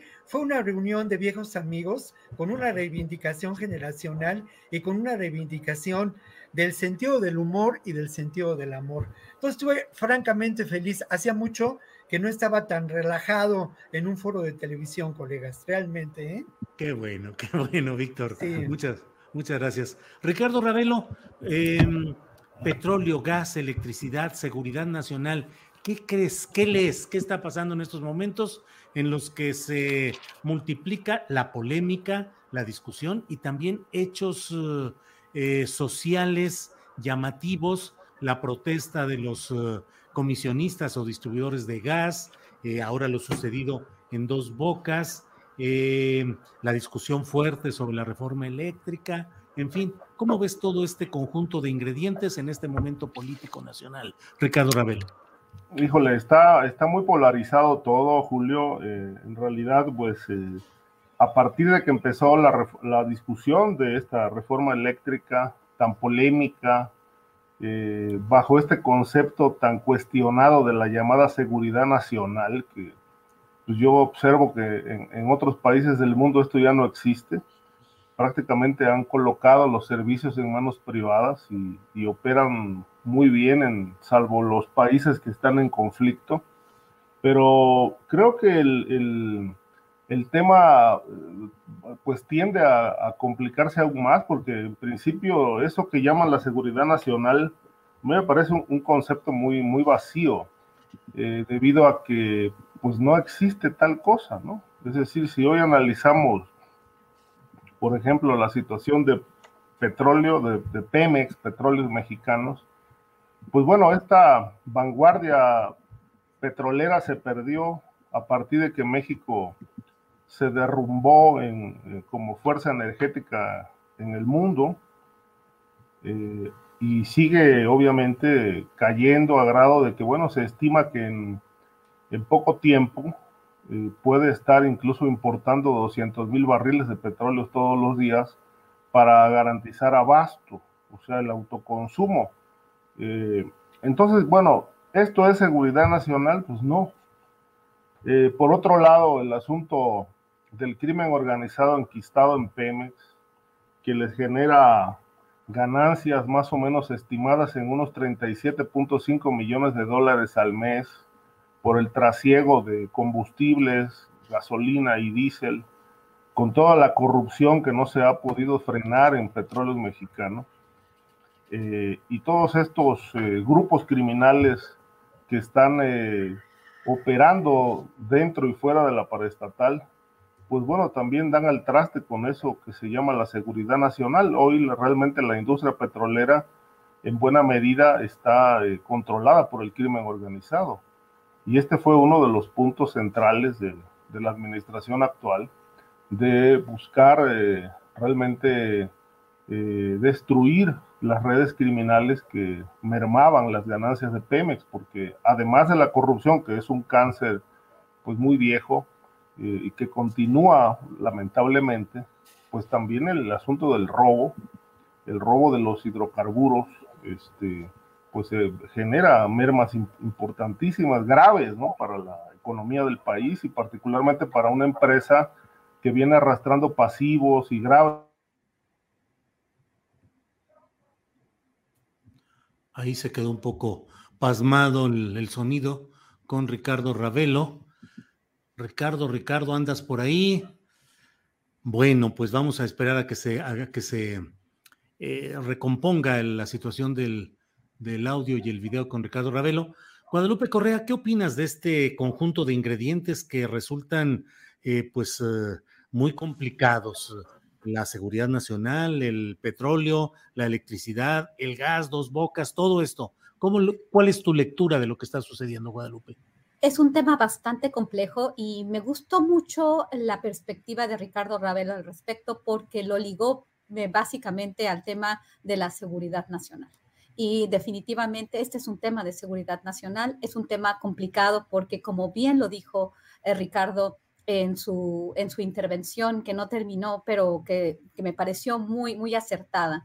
En primer lugar, eh, la vinculación del crimen organizado en la paraestatal con el aval de los directores pasados de, de petróleos mexicanos el robo grandísimo de combustible a través del huachicoleo con el conocimiento de personajes como Jesús Reyes Heroles y los, y los este, directores de Pemex que vinieron. Y bueno, no vamos a hablar de los Oya porque de acuerdo a, digo, ni, qué más no hablar de los Oya porque el, eh, en esos años fue donde el incremento en el robo de de hidrocarburos en y en particular de combustibles de gasolina fue cuando, cuando se disparó, que fueron los primeros años del gobierno de Enrique Peña Nieto. Entonces, eso por un lado. Por el otro lado, esta visión, esta, estos, dos, estos dos modelos energéticos le van a causar y le están causando mucho problema a este país, porque la visión nacionalista de alguna forma, esta, esta prioridad del gobierno mexicano, la construcción de la refinería de dos bocas, que va con todo y es uno de los principales proyectos, si no el área donde es, es el área más importante de, en, mi, en, mi, perspectiva del proyecto de la cuarta transformación. Recordemos que Andrés Manuel López Obrador, con sus adelitas, eh, se, se tenía y tuvo como un luchador social siempre eh, en la mira esta, posibilidad de, que no se privatizara petróleos mexicanos. Y con esta construcción, pues, de la, de la refinería Dos Bocas, pues, hace patente su, su, pues, su modelo y su compromiso con eh, el hecho de que los recursos sean del Estado. Y lo que está sucediendo, lo que pasó con el tema del gas, obviamente la oposición, es, muy interesante cómo, cómo funciona, ¿no? La oposición y obviamente los intereses o las compañías que fueron beneficiadas en las anteriores, en las anteriores, em, en las anteriores administraciones y que van a, van a ser muy difíciles lo que va a pasar. Y no me sorprendería ver más eventos violentos alrededor de la construcción de la refinería, alrededor de, todos estos temas, eh, con el tema eléctrico, con el tema del gas. ¿Por qué? Porque estamos hablando de dos modelos y estamos hablando de intereses muy poderosos. El tema me, llamó mucho la atención, me encantó la columna que escribiste, porque además de todo, estamos viendo, y me encantó porque también pusiste un vínculo a quién está detrás, ¿no? De, de, de, de eh, quién fue, quién, quién ahorita dirige el periódico Reforma y quién es el, con, quién está en el consejo de, de, de esta, de, de dónde viene, ¿no? De INCO entonces podemos ver claramente los, a los jugadores, ¿no? Empresarios que obviamente no están con el proyecto de la cuarta transformación y cómo fue cubiertos, cómo fueron cubiertos los eventos alrededor de lo que sucedió con los trabajadores de ICA en la refinería Dos Bocas. Esto lo vamos a seguir viendo y ya es muy difícil saber cuando se trata de represión, cuando se trata de derechos de los trabajadores y cuando se trata realmente de un esfuerzo promovido por empresarios o promovido por las empresas este, que, que, han sido afectadas en sus, en sus intereses. Entonces es un tema de seguridad nacional y definitivamente el tema de los recursos naturales, el tema del acceso a los recursos, ¿por qué? Porque cuando son de, en, su mayoría de empresas privadas, igual que la alimentación, igual que, que muchas de, de, cómo, cómo se nos puso en, en jaque durante este periodo neoliberal, esto también podría ser. Pero entonces hay un intento del Estado mexicano en, el actual gobierno de, revertir esta situación, pero se va a enfrentar con muchos, muchos, muchos problemas, ¿no? Entonces, eh, que no, no, quiero, podría hablar de, todos estos este, fenómenos, de todos los, los sectores uno por uno, pero mejor le doy espacio a mis compañeros también para que hablen. Guadalupe, muchas gracias. Eh, Ricardo, te quedaste a la mitad del camino, entonces regreso contigo para el complemento. Sí, yo eh, pensé que nos, nos, habían bajado el switch. Pues gente, ya a veces lo hacen, pero no, no, no, no, no es cierto. Siempre, este, estamos. bueno, yo solamente terminaría con esto, ¿no? Esta cuestionada eh, seguridad nacional decía que, bueno, no es tal, porque en principio no México no tiene independencia energética, sigue dependiendo, y más ahora de, las importaciones de hidrocarburos, y el asunto de la, del crimen organizado vinculado al, al robo de todo. Sí. Ricardo. Le están bajando el switch a nuestro compañero Ricardo Ravelo. Ricardo, si nos escuchas, a lo mejor si quitas la imagen y dejas solamente el sonido.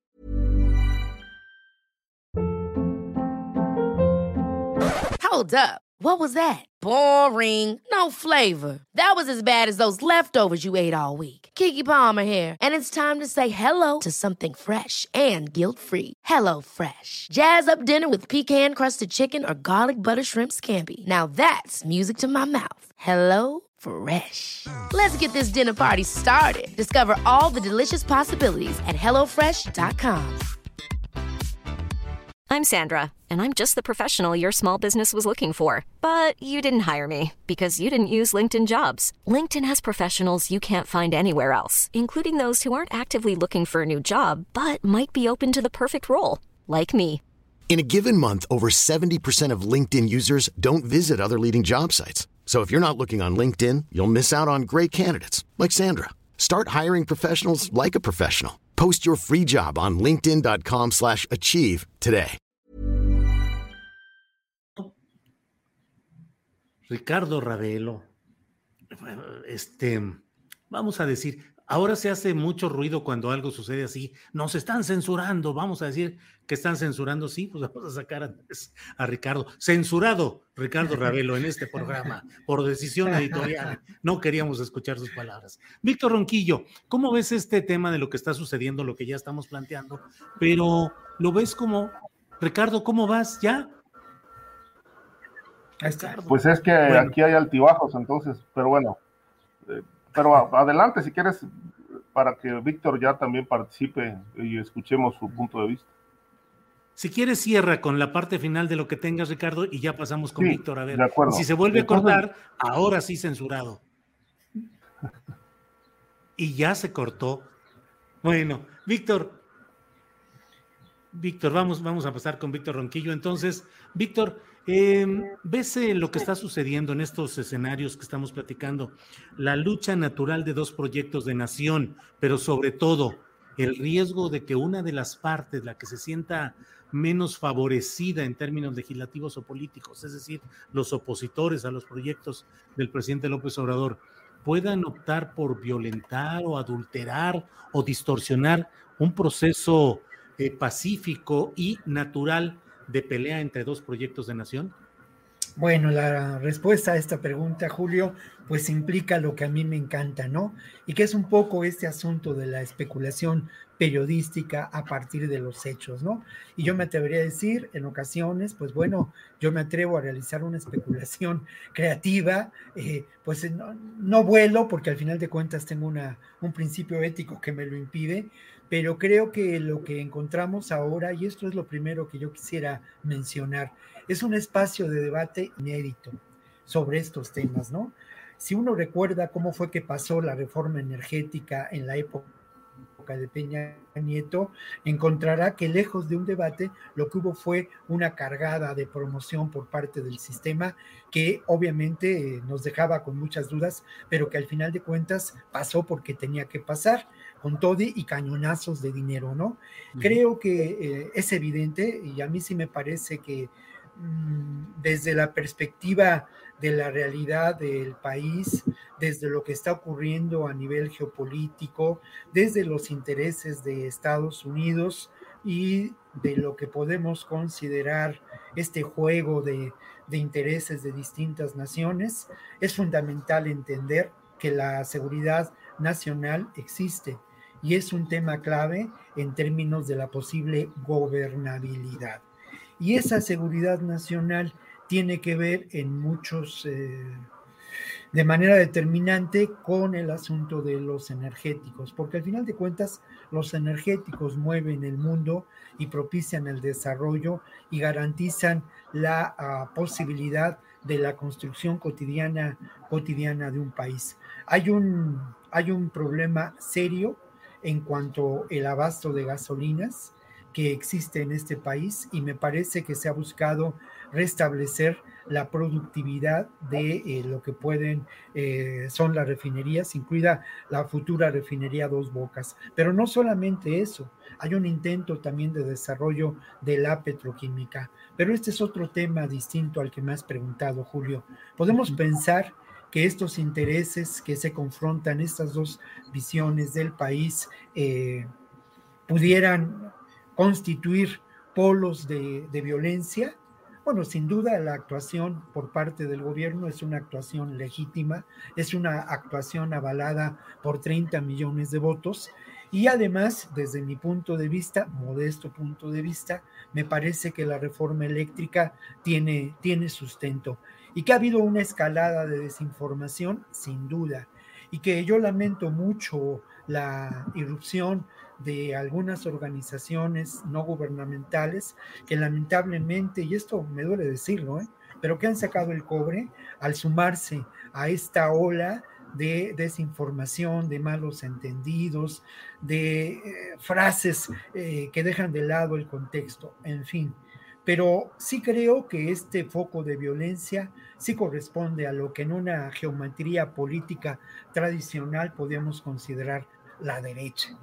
La derecha me parece que está a 5-4-3-2 de iniciar acciones más, eh, violentas de desestabilización a un proyecto de gobierno que atenta de manera determinante contra sus intereses. Está ahí clara la, la, investigación que, que hizo la colega Jesús Cervantes, ¿no? En términos de quiénes son los perjudicados por esta reforma eléctrica y cómo operaban eh, creo que, no hay lugar a dudas y que la información periodística se sustenta también en lo que es la información dada a conocer por parte del actual gobierno. ¿Qué puede seguir y qué puede continuar? Y lo otro, ¿eh?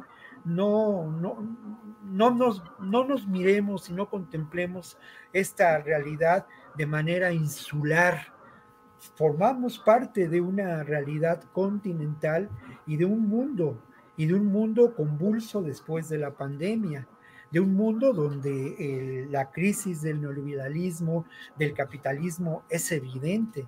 Entonces también a mí me parece muy importante que en términos de este debate incluyamos la posición que guarda Estados Unidos, eh, Guadalupe ha sido muy insistente en los diferentes espacios en que yo la, he escuchado, en términos de que la relación México-Estados Unidos pasa sin duda y tiene toda la razón del mundo por el tema de los energéticos, por el tema del petróleo y por el tema del abasto de electricidad y toda la infraestructura que representa en términos no solamente en México, sino en Latinoamérica.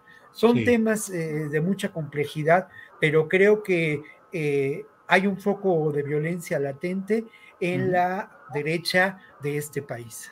Bien, Víctor Ronquillo, muchas gracias. Ricardo Ravelo, vamos a quitar la censura y vamos a dejar ya que digas lo que tú quieras. Ricardo, si quieres complementar lo que faltara del tema y te pido que inicies una, la ronda de preguntas sobre si realmente habrá digo, se, está difundiendo esta versión de que haya un acuerdo entre México y Estados Unidos para ir por el cártel Jalisco Nueva Generación y por su dirigente principal apodado El Mencho.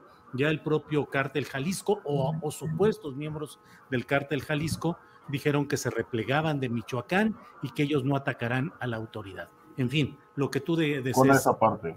Bueno, solo cerrar este, este punto de lo de la reforma eléctrica, de lo energético eh, simplemente, bueno, eh, reiteraría que la, llamada seguridad nacional no ha existido. En las épocas panistas y priistas, pues el Pemex siempre estuvo saqueado, siempre estuvo a expensas del crimen organizado. Y obviamente creo que este, este romanticismo de pretender mantener la llamada rectoría del Estado sobre los recursos energéticos, pues bueno, es también una de las causas de este, de este grave problema que, que estamos enfrentando ahora. Eh, lo que sí queda claro es que, bueno, eh, petróleo va a seguir habiendo, este, porque el petróleo es básico para muchas, muchos eh, productos, para más o menos se calcula que son 30 derivados importantísimos del petróleo. Seguramente en 50, 70 años o más seguirá habiendo petróleo.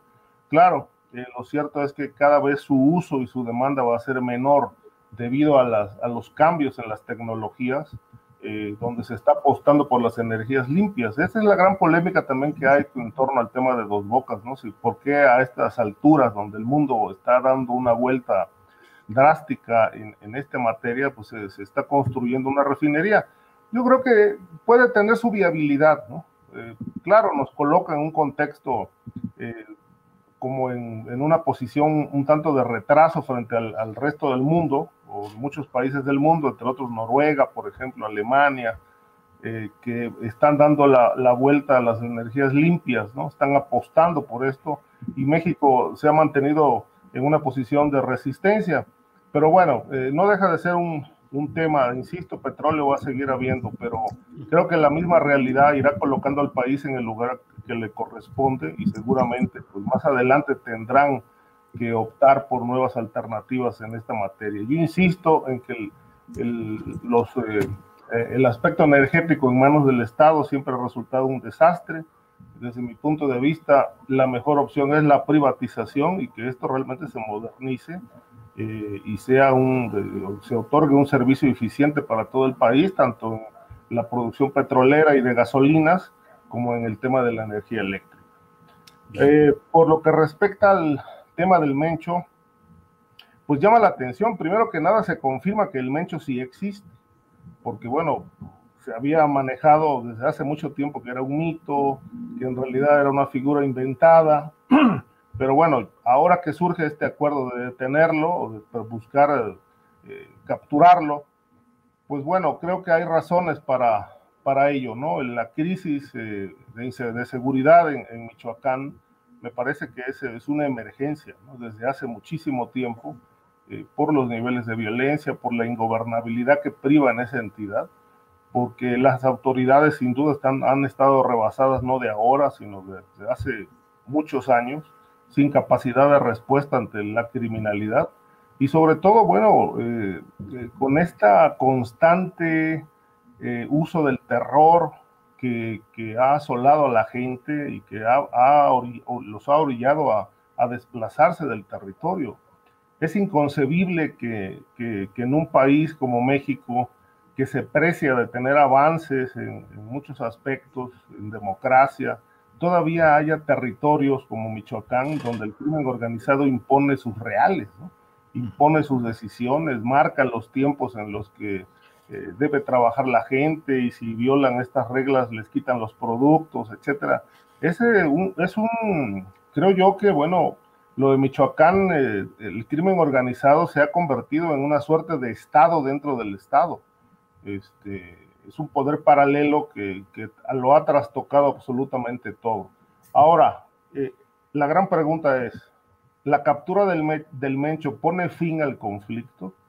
Yo creo que no, porque el Mencho no es el cártel de Jalisco. El cártel de Jalisco es una megaestructura criminal, según ha descrito la DEA y la propia Secretaría de Seguridad Pública Ciudadana.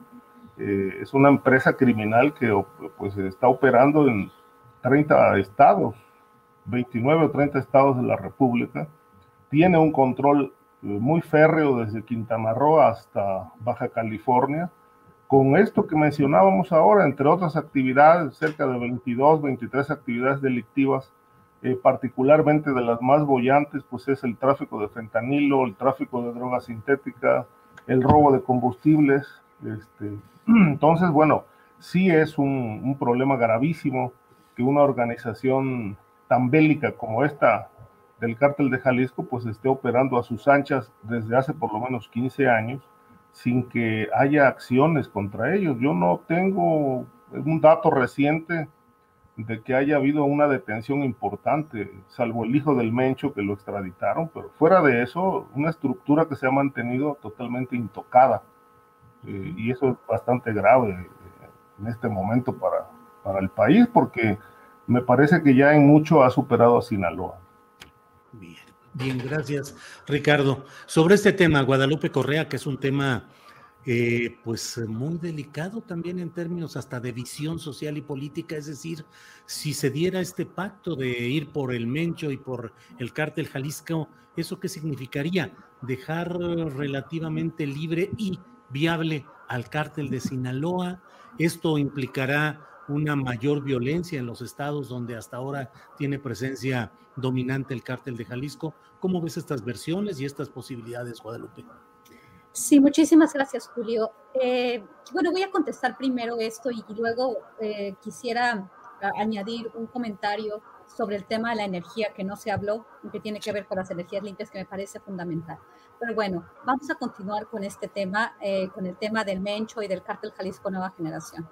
A mí, eh, pensar de esta manera, eh, que es la manera en la que nos han hecho pensar principalmente por, por toda la forma de comunicación, por todas las acciones y por esta estrategia que ha sido eh, operada desde varios frentes por, el, por la Agencia Antinarcóticos de los Estados Unidos, la DEA en particular, que tiene todo el Departamento de Justicia pegado a esta, a esta, a esta mm, estrategia de ir por los capos, ¿no? De fijarnos en los nombres. A mí me llena de desconfianza y no me gusta estar pensando eh, de, en estos términos, ¿no?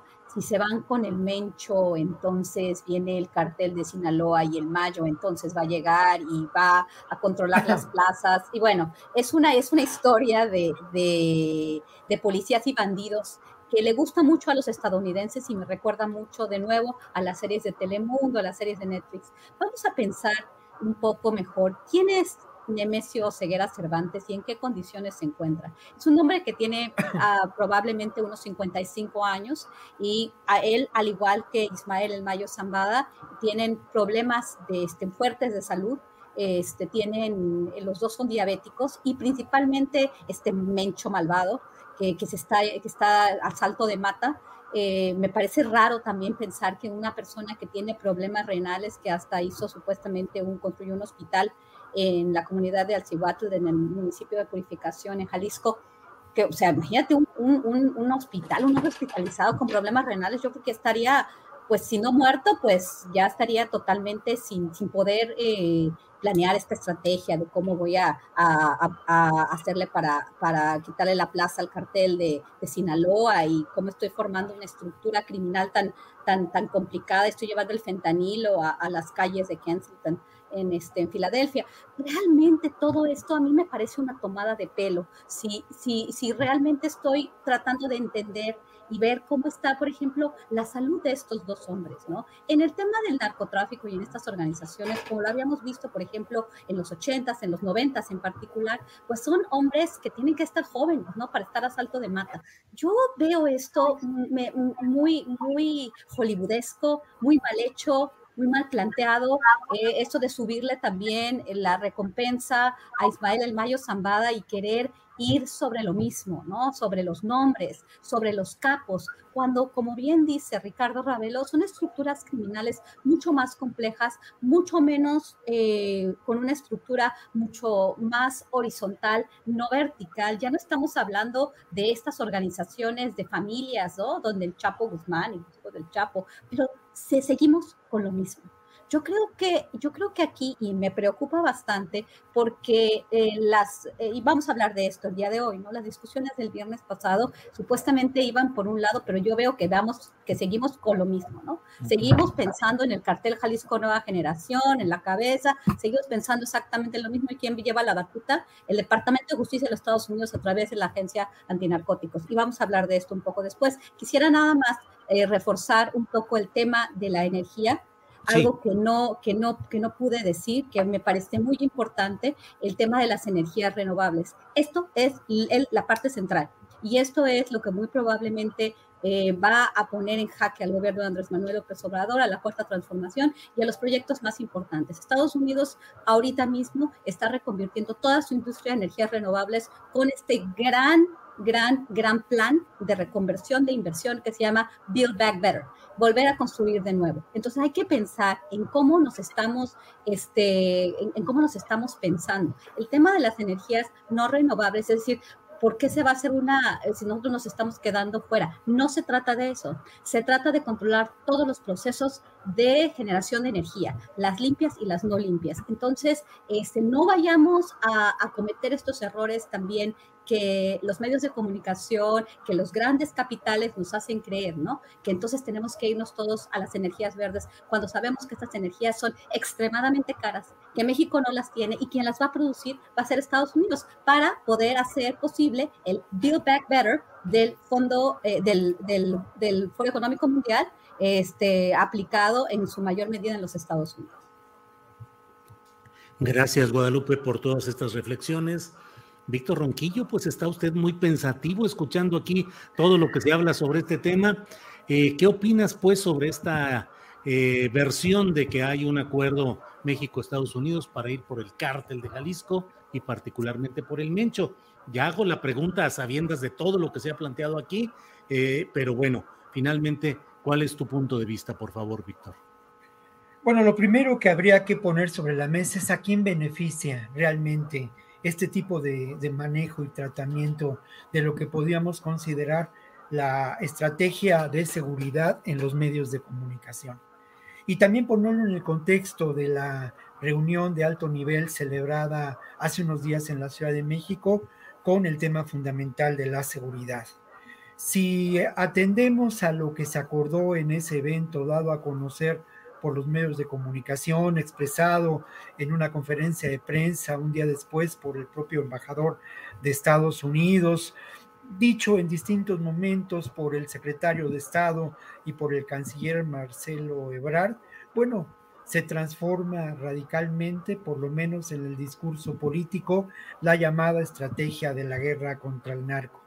La gran pregunta es si esto es posible, si eso es posible en cuanto a la realidad económica y política de Estados Unidos, que sigue siendo, pues, ¿cómo llamarlo? El eje de dominio de nuestro país o la instancia política o el país que, que, practica una hegemonía política en su área de dominio. ¿Es esto posible? Yo lo dudo realmente, ¿no? Y creo que lamentablemente esta estrategia y esta persecución contra el Mencho confirma que se continuará la estrategia de la guerra del narco bajo otras eh, posibles claves. Eh, la gran pregunta es qué pasará con los recursos de la Operación Mérida, pero yo quiero insistir en cuál es el escenario, y soy temerario, pero al final de cuentas en esta mesa nos permitimos este tipo de especulaciones y, en buena hora que así sea, ¿no? Pero ¿cuál es el escenario político en Estados Unidos y el escenario económico? No hay duda que el actual gobierno de Estados Unidos y el establishment de Estados Unidos sufre una de sus eh, mayores crisis. Lo que ocurrió en enero con la erupción, en enero de este año, que con la erupción de los blanquitos al Capitolio, nos da, nos deja expresó claramente esta crisis. Y la crisis económica, esto que menciona Guadalupe de construir de nuevo, procede precisamente esta, esta estrategia de una creciente crisis económica que se expresa no solamente en el ámbito de lo que podríamos considerar la extendida pobreza en Estados Unidos, sino en la realidad cotidiana de las clases medias cada vez más golpeadas. Entonces, esta, esta estrategia, que además forma parte también de este nuevo discurso político, de estos nuevos acuerdos en términos de migración, a mí, por una parte, me parece que apunta a la urgencia de, de cambiar ciertos modelos, ciertos paradigmas, pero dudo mucho que esto se pueda llevar a cabo cuando lo que predomina en la dirección, en las direcciones, en, en la línea, en los intereses del establishment norteamericano y de su gobierno, pues son los intereses de este complejo militar industrial, eh, noción que, que mencionamos muchas veces. ¿Y quién conforma este, este, este espectro, este aparato? ¿Son los eh, que viven en los sótanos del Pentágono? Pues sí, no solamente, ¿no? ¿Quiénes son? Pues es la elite económica de Estados Unidos ligada a las grandes corporaciones, sobre todo a la industria del armamentismo, es la elite del propio, de las propias Fuerzas Armadas de Estados Unidos y obviamente la buena parte de la elite política de Estados Unidos, pero como las cosas no son en blanco y negro y siempre hay espacio para los grises, y cuando hablamos de crisis política, también hablamos de una insurgencia de organizaciones civiles, de eh, una gran... Eh, masa de la clase media, de liberales académicos que han mostrado su fuerza y su capacidad de decisión política y de irrupción en el escenario político de Estados Unidos. No olvidemos el Black is Matter, ¿no? O sea, esto, esto creo que nos debe hacer pensar. Entonces, bueno, creo que vivimos momentos interesantes donde debatimos todos estos elementos y me parece que esta supuesta persecución contra el Mencho y toda esta mitología de los cárteles, de su financiamiento, de su operación, pues conviene a quienes pretenden ojo, y ya lo mencionaremos al rato, ¿no? Mantener la guerra del narco y permitir la operación que sigue dándose además, esto es una, una falacia, que no, que no estén actuando de manera encubierta agentes de la DEA y, y, como lo han hecho siempre, pero bueno, todo esto justifica el que se siga operando como se ha seguido operando hasta ahora. Y ojo, ¿eh? Obviamente el complejo militar industrial de Estados Unidos tiene preponderantes alianzas en nuestro país en esos mismos sectores, en la élite política, en la élite económica y en la élite de las Fuerzas Armadas. Víctor Ronquillo, muchas gracias. Eh, Ricardo Ravelo, de alguna manera ya lo hemos tocado, pero sí me gustaría para ser precisos en este tema ante el público, ante la audiencia. La reunión de días pasados entre pues, una delegación de alto nivel de Estados Unidos y la mexicana y el anuncio de decir adiós al Plan Mérida y darle una bienvenida a algo ahora llamado entendimiento bicentenario. ¿Es un cambio real? ¿Hay algo de fondo trascendente, distinto? ¿Qué opinas, Ricardo? Pues parece algo, un maquillaje, ¿no? Yo creo que es un, digamos, la, la iniciativa Mérida, eh, se ha dicho, cumplió ya su objetivo y muy mal. digamos, esto, digamos, tuvo su época, su etapa de esplendor, o, más bien su crisis en el sexenio de, Felipe Calderón. Eh, la guerra del narco, con todas las consecuencias que aquí hemos descrito, ¿no? De violencia, muerte, y que al final de seis años, pues eh, seguimos con el mismo problema porque pues, en realidad este, la gran pregunta que yo siempre he planteado es qué fue lo que Calderón combatió, porque sigo analizando esto que además es, muy obvio, están ahí los datos, ¿no? Este, en realidad las organizaciones criminales que entonces eh, operaban, pues terminaron eh, muy fortalecidas, se aliaron unos grupos con otros, eh, extendieron sus tentáculos hacia otros países de América Latina y del mundo, se reforzaron este, financieramente, ampliaron su portafolio de actividades. Entonces, más bien fue una iniciativa Mérida que favoreció las actividades del crimen organizado y que es parte de esta, de esta herencia negra del sexenio de Calderón al de Peña Nieto y el de Peña Nieto a, esta actual administración, porque son, es una herencia, una herencia que lamentablemente los gobiernos han, han, han, eh, pasado este, sexenio tras sexenio sin comprometerse realmente con un programa y un proyecto eficaz, eficiente, integral, para, para desarticular no solamente la, red criminal, sino toda la estructura de poder, porque siempre también he, dicho y aquí lo hemos comentado que el corazón del crimen organizado está en la estructura política, la estructura política que sirve a esos intereses, ¿no? y, que, y que fue muy, muy evidente en el pasado reciente con nombres de personajes, gobernadores, etcétera, que bueno, ahí están los expedientes y, los hombres eh, eh, detenidos, creo que no todos, pero unos, eh, unos cuantos están, están eh, en prisión por estas, estas razones. Ahora, con esto que mencionaba Víctor ahorita, me, me, llama la atención si realmente habrá un cambio de fondo en, en, materia de combate criminal. El cambio de nombre, creo yo que, bueno, no dice nada, simplemente pues, la iniciativa Mérida resultó fracaso, ahora le vamos a llamar este, de otra manera. Pero en lo, que importa son las acciones, es decir, ¿qué de nuevo va a tener esta nueva relación?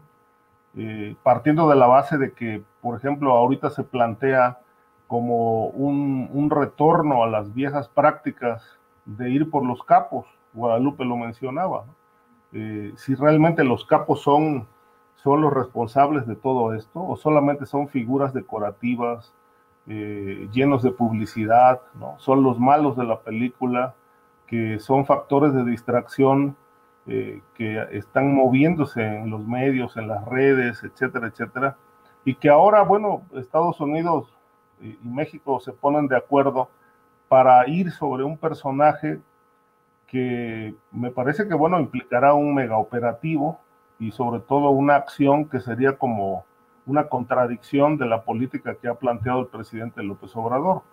Eh, aquello de no detener a los capos, no ir por, no usar violencia, etcétera, eh, pues creo que con independencia de la falta de resultados, pues se ha mantenido congruente con una posición que, que ahora con el planteamiento de, de, ir a capturar al Mencho como si este fuera la causa de toda la desgracia nacional, pues me parece verdaderamente aberrante, ¿no? No creo que se vaya a resolver. El Mencho no es el conflicto. El conflicto se llama el vacío de poder, el vacío de Estado, el vacío legal, porque aquí también lo hemos dicho hasta el cansancio, ¿no?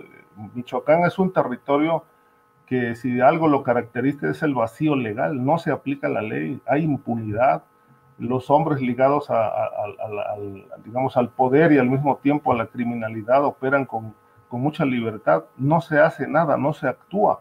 Creo que si ahí se aplicara la ley, realmente las, las cosas fueran diferentes. No, no, va, no se va a resolver el conflicto michoacano ni de otra entidad eh, solamente por ir a detener a un personaje emblemático que los mismos medios de comunicación han inflado a, través de, vayamos a saber qué mecanismos para ir colocando en el imaginario colectivo eh, figuras eh, atractivas de esta índole, de, este perfil criminal para hacer creer a la gente que esa es la, causa de todo el, mal del, territorio. Entonces, ahora, con, esta, nueva, política de entendimiento bicentenario, pues tendríamos que analizar y detallar qué de nuevo hay. Realmente a mí no me sorprende mucho lo que se ha planteado, es decir, se han planteado ponerle freno a, la inseguridad pública y esto implica obviamente trabajo para detener el tráfico de drogas, a través de puertos, aeropuertos, y yo creo que en buena medida esto ya se ha ido, se ha ido atendiendo. Que, no haya resultados es otra cosa, pero ahí están las Fuerzas Armadas en las aduanas, en los puertos, eh, porque se piensa o se cree del lado de Estados Unidos que se tiene que actuar estratégicamente, bloqueando los puntos donde el crimen organizado este, mueve muchísimos cargamentos de droga pero no plantea, eso sí, creo que por eso sorprende este planteamiento de, de, al Mencho, eh, no plantea, digamos, un proyecto de ir por los capos, ¿no? que además ya no son muchos, creo que quedan tres o cuatro importantes, el Mayo, el Mencho, entre otros, de los emblemáticos. Eh, lo que hay sí son eh, estructuras criminales, como bien lo decía Guadalupe, horizontales, donde no, no propiamente sobresale una figura eh, es, una, es una tarea multidisciplinaria eh, que abarcan muchísimo territorio, generan muchísima violencia. Me parece que este, este aspecto eh, de la violencia es lo que no se está atendiendo en, el país. Bien, gracias Ricardo Ravelo. Gracias. Y bueno, eh, pues, eh, ¿qué es lo que queda finalmente después de las declaraciones, los boletines de prensa? El canciller Ebrard insistió mucho en, en eh, la frase central de su alegato público, decir adiós a la iniciativa Mérida, como si fuera eso, pues un gran cambio de dejar atrás algo negativo, inconcluso o que ya no funcionaba y entrar a una nueva etapa. ¿Qué opinas realmente qué sucedió en ese encuentro y con el cambio Iniciativa Mérida, Entendimiento Bicentenario? Guadalupe, por favor. A mí me parece una forma genial de hacer un espectáculo para, para, para continuar con lo mismo. Yo vivo en Washington, D.C.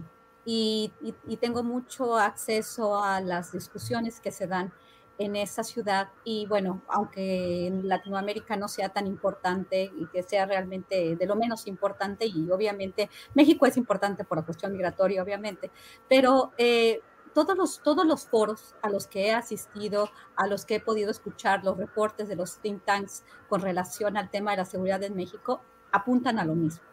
A mí me sorprende este nuevo lenguaje. Eh, bueno, con bombo y platillo se, se, anuncia que se acaba la iniciativa Mérida, se estrechan los lazos, México pone sus prioridades sobre la mesa, este, se celebra esto, eh, México no va a dejar que, que, le pongan agenda. Y de alguna forma en el discurso se puede entender así. Y yo lo quise entender así en un principio al escuchar al canciller o, por ejemplo, al, al eh, al tratar de leer lo que estaba sucediendo, ¿no? En realidad, eh, los símbolos aparentemente dicen mucho. Ya no tenemos al Comando Norte, ya no tenemos al secretario de la Defensa y al secretario de Marina eh, presentes en las reuniones. Parece ser que en el discurso se demilitariza las, las, este, la reunión de alto nivel para el tema de la seguridad, aparentemente. Pero me parece interesante que nosotros en esta mesa hemos hablado del eh, complejo fronterizo militar industrial, del complejo militar industrial, y ese, desafortunadamente, aparentemente, se, o sea, los, los, los, abrazos de Andrés Manuel eh, fueron los que, los que prevalecieron en la reunión y adiós los balazos. ¿Y quién puso el tema en la agenda? Aparentemente México. México ya está militarizado. México no va a terminar de estar militarizado. Tenemos a la Guardia Nacional. ¿Por qué? Porque las, las, organizaciones criminales, el paramilitarismo criminal que eh, empezó esto, hace que esto no se vaya a terminar. Es una guerra que nunca, vaya a ser, que nunca va a ser ganada y muy probablemente eh, se diseñó para que no se termine pronto o que no se termine nunca. Y esto es una cuestión que tenemos que entender bastante bien. La policía estadounidense está militarizada. Las policías en América Latina están militarizadas. Ya el Departamento de la Defensa de los Estados Unidos y el Comando Norte ya hizo su trabajo. no, no, necesitamos hablar de que los balazos, ya, ya, ya vamos a seguir viendo balazos. Eso es una, eso es por, esto es seguro. Ahora, ¿Qué, ¿qué, pasa en los hechos? Hay una parte que la prensa no cubrió de ninguno de los dos países, que fue este acuerdo de continuar eh, desmantelando las TCOs, las, eh, ah, eh, las las corporaciones, las, las, organizaciones del crimen transnacional, a los estadounidenses les gusta hablar, mucho con estas siglas, TCO o DTO, las organizaciones dedicadas al tráfico de droga. Sigue habiendo este eh, acuerdo en un nivel central. ¿Y cómo se va a hacer? Pues se va a hacer como estamos viendo ahorita, o sea, ya están cooperando para, para derribar al Mencho ya, ya, está, ya estamos cooperando para, para ir en contra del, del, cartel Jalisco Nueva Generación, ya se están elevando los, los, este, eh, este, los cargamentos de, de fentanilo que, que, iban a ir a Estados Unidos, ya se está se sigue hablando de droga. Y el día de hoy, por ejemplo, el, porque Vice News, que es una eh, este, es un portal de noticias que me parece muy interesante porque aparecen hasta portavoces del gobierno de Estados Unidos. Ahora se puso en la mesa con un reportaje de Keegan Hamilton esta cuestión de las deportaciones que no se trataron el día, el día viernes la cuestión de las deportaciones y de las visas a los agentes de la DEA, que cuando habla la jefa de la DEA en México, sí pone el manotazo en la mesa y dice, yo quiero mis visas para mis muchachos. Y entonces los muchachos, este, pues todavía no han entrado, no se trató eso de los muchachos de la DEA el, el viernes pasado, pero sigue en la mesa el, em, embajador Ken Salazar. Vamos a continuar con este, eh, eh, con este trabajo de la DEA en el país. Vamos a ser buenos y, vamos a, arreglar los problemas. Nosotros reconocemos el bicentenario, tenemos un nuevo acuerdo. Eh, a nivel diplomático todo parece muy bueno, pero todo parece seguir igual. Y ahora, ¿qué, qué, qué pasa en el Vice News?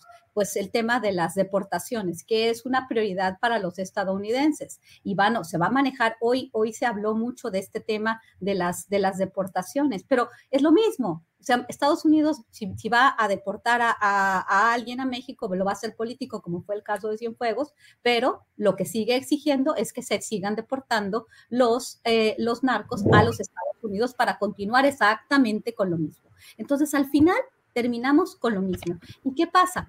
Hacer el, poner el foco de las drogas en el tema de México cuando en realidad lo que está pasando es que las drogas siguen llevando a los Estados Unidos, los estadounidenses se siguen muriendo y cada vez se mueren más, cada vez consumen más drogas, cada vez llegan más drogas y allá cada vez se consumen y los policías dejan que se consuman en campos abiertos, en mercados abiertos en muchas ciudades de Estados Unidos y cada vez se vienen multiplicando. El tema de la pobreza, el tema de la inseguridad en Estados Unidos se sigue multiplicando, pero eso sí, ellos van a vernos a nosotros en las reuniones de alto nivel y vamos a tener que ir en contra de los TCOs, las DTOs, y les tenemos que dar a sus muchachos de la DEA las, las, este, las visas y tenemos que extraditar a los malosos a, este, a Estados Unidos para seguir creando malosos y seguir generando esta, esta, esta percepción de que aquí hay mucho maloso y que somos unos corruptos y no podemos manejar nuestros problemas, lo cual es verdad, pero eso tendría que ser manejado aquí, no con extradiciones,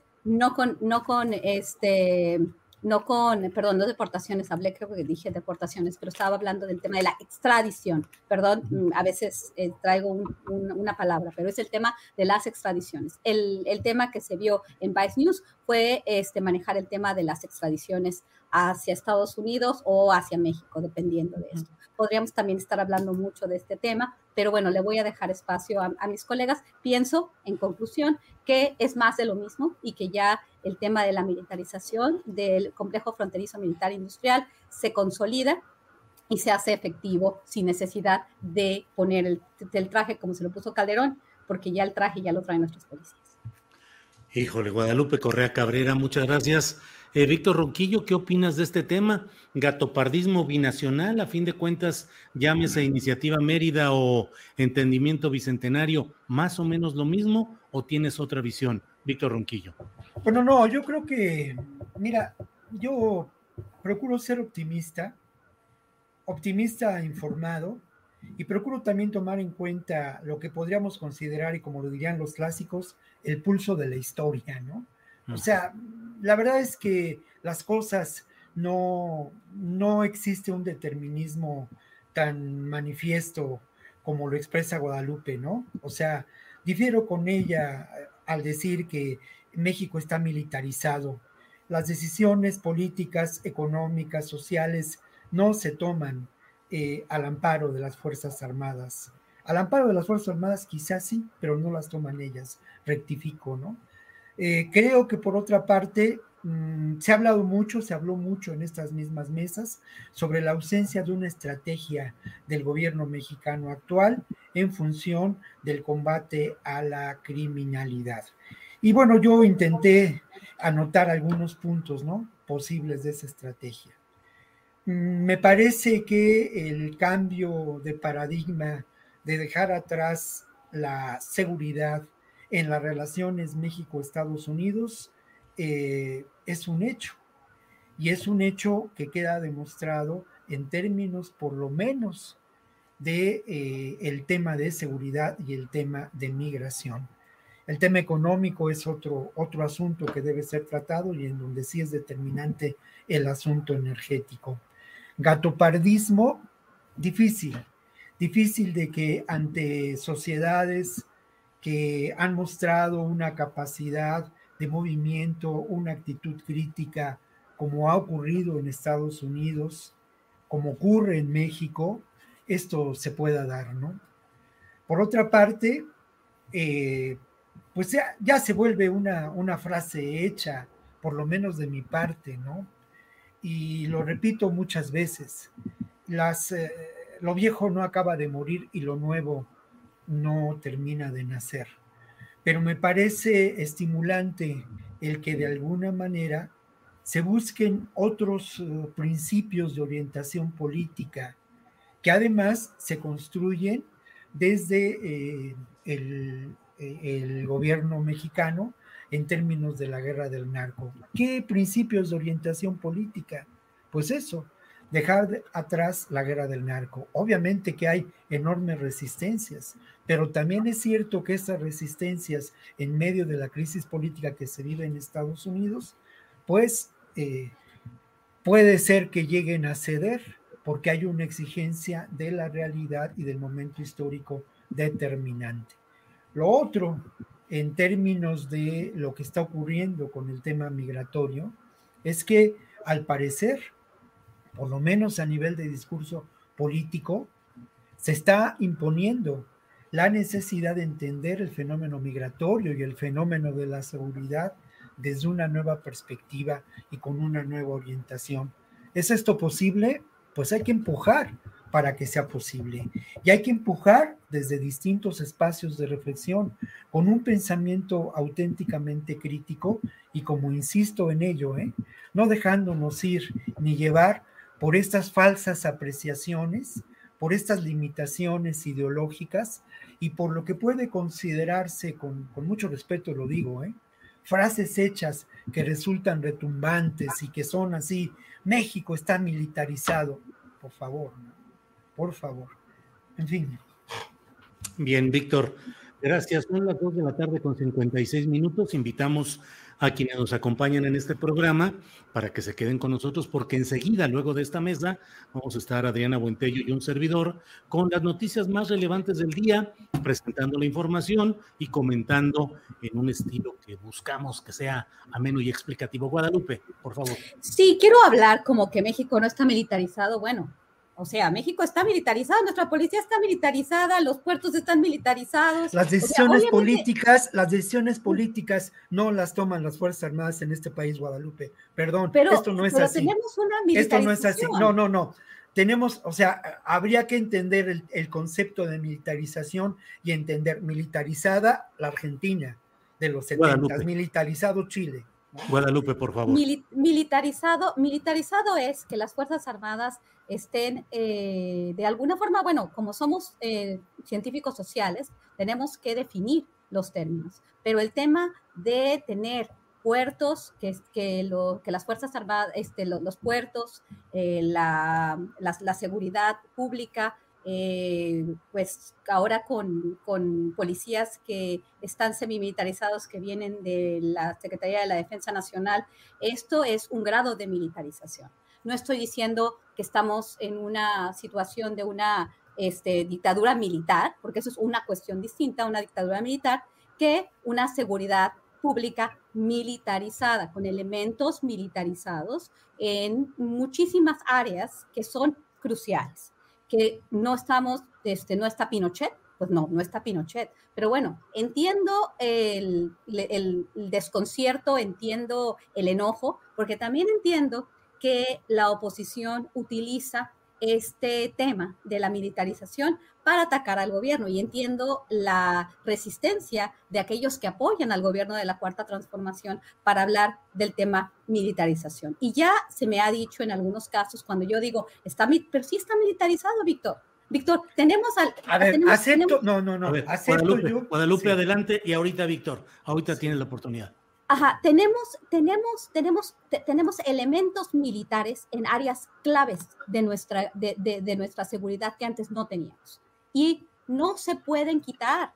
Es, en, estoy, estoy, no tenemos una policía, pero sí estamos militarizados y la militarización llegó para quedarse. No estoy hablando en, el, en términos de, de la crítica de la oposición, pero obviamente, si vemos la extensión de las capacidades de la Secretaría de la Defensa Nacional en particular y también de la Secretaría de Marina en áreas eh, claves de la, de, la, de la, seguridad pública y de la economía inclusive de este país, como eh, el, el, tema de la, del resguardo de las, de las obras más importantes en el sur de México, bueno, puedo pensar que hay militarización.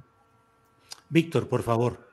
Yo acepto el matiz que le das y una cuestión es la militarización como tal de un país y otra cosa es la militarización de la seguridad. Insisto mucho en ello, ¿eh? la diferencia es, es, radical y profunda. Las decisiones políticas y económicas en este país no la toman las Fuerzas Armadas ni la cúpula de las Fuerzas Armadas. Esto me parece determinante. Obviamente yo he sido uno de los constantes críticos a la militarización de la seguridad, a la ineficacia de la Guardia, de la Guardia Nacional. Y, eh, y, estoy de acuerdo en ello, pero me parece que lo, la, tu matización, eh, lo que, lo que matizas es muy importante, ¿no? Y sí, militari, militarizar un país quiere decir la cúpula militar toma las decisiones económicas y políticas. Y esa cúpula militar en este momento no ocupa ni la Secretaría de Hacienda, ni ocupa tampoco la Secretaría de Gobernación, y menos aún está en la presidencia del país. Esto es lo que yo pienso, pues, ¿no? Gracias, Víctor. Ricardo, ahora te ganaron la polémica que siempre se pone al final del programa con planteamientos que tú haces. Pero, ¿qué opinas sobre esta discusión o esta, estos puntos de vista de Guadalupe y de Víctor, Ricardo? Es decir, del tema, del tema en sí de la militarización o no de nuestro país. Ya censuramos de nuevo a Ricardo Ravelo. Ricardo, querido, eh, bueno, pues, uh, ¿qué les digo? Son las 3 de la tarde en punto.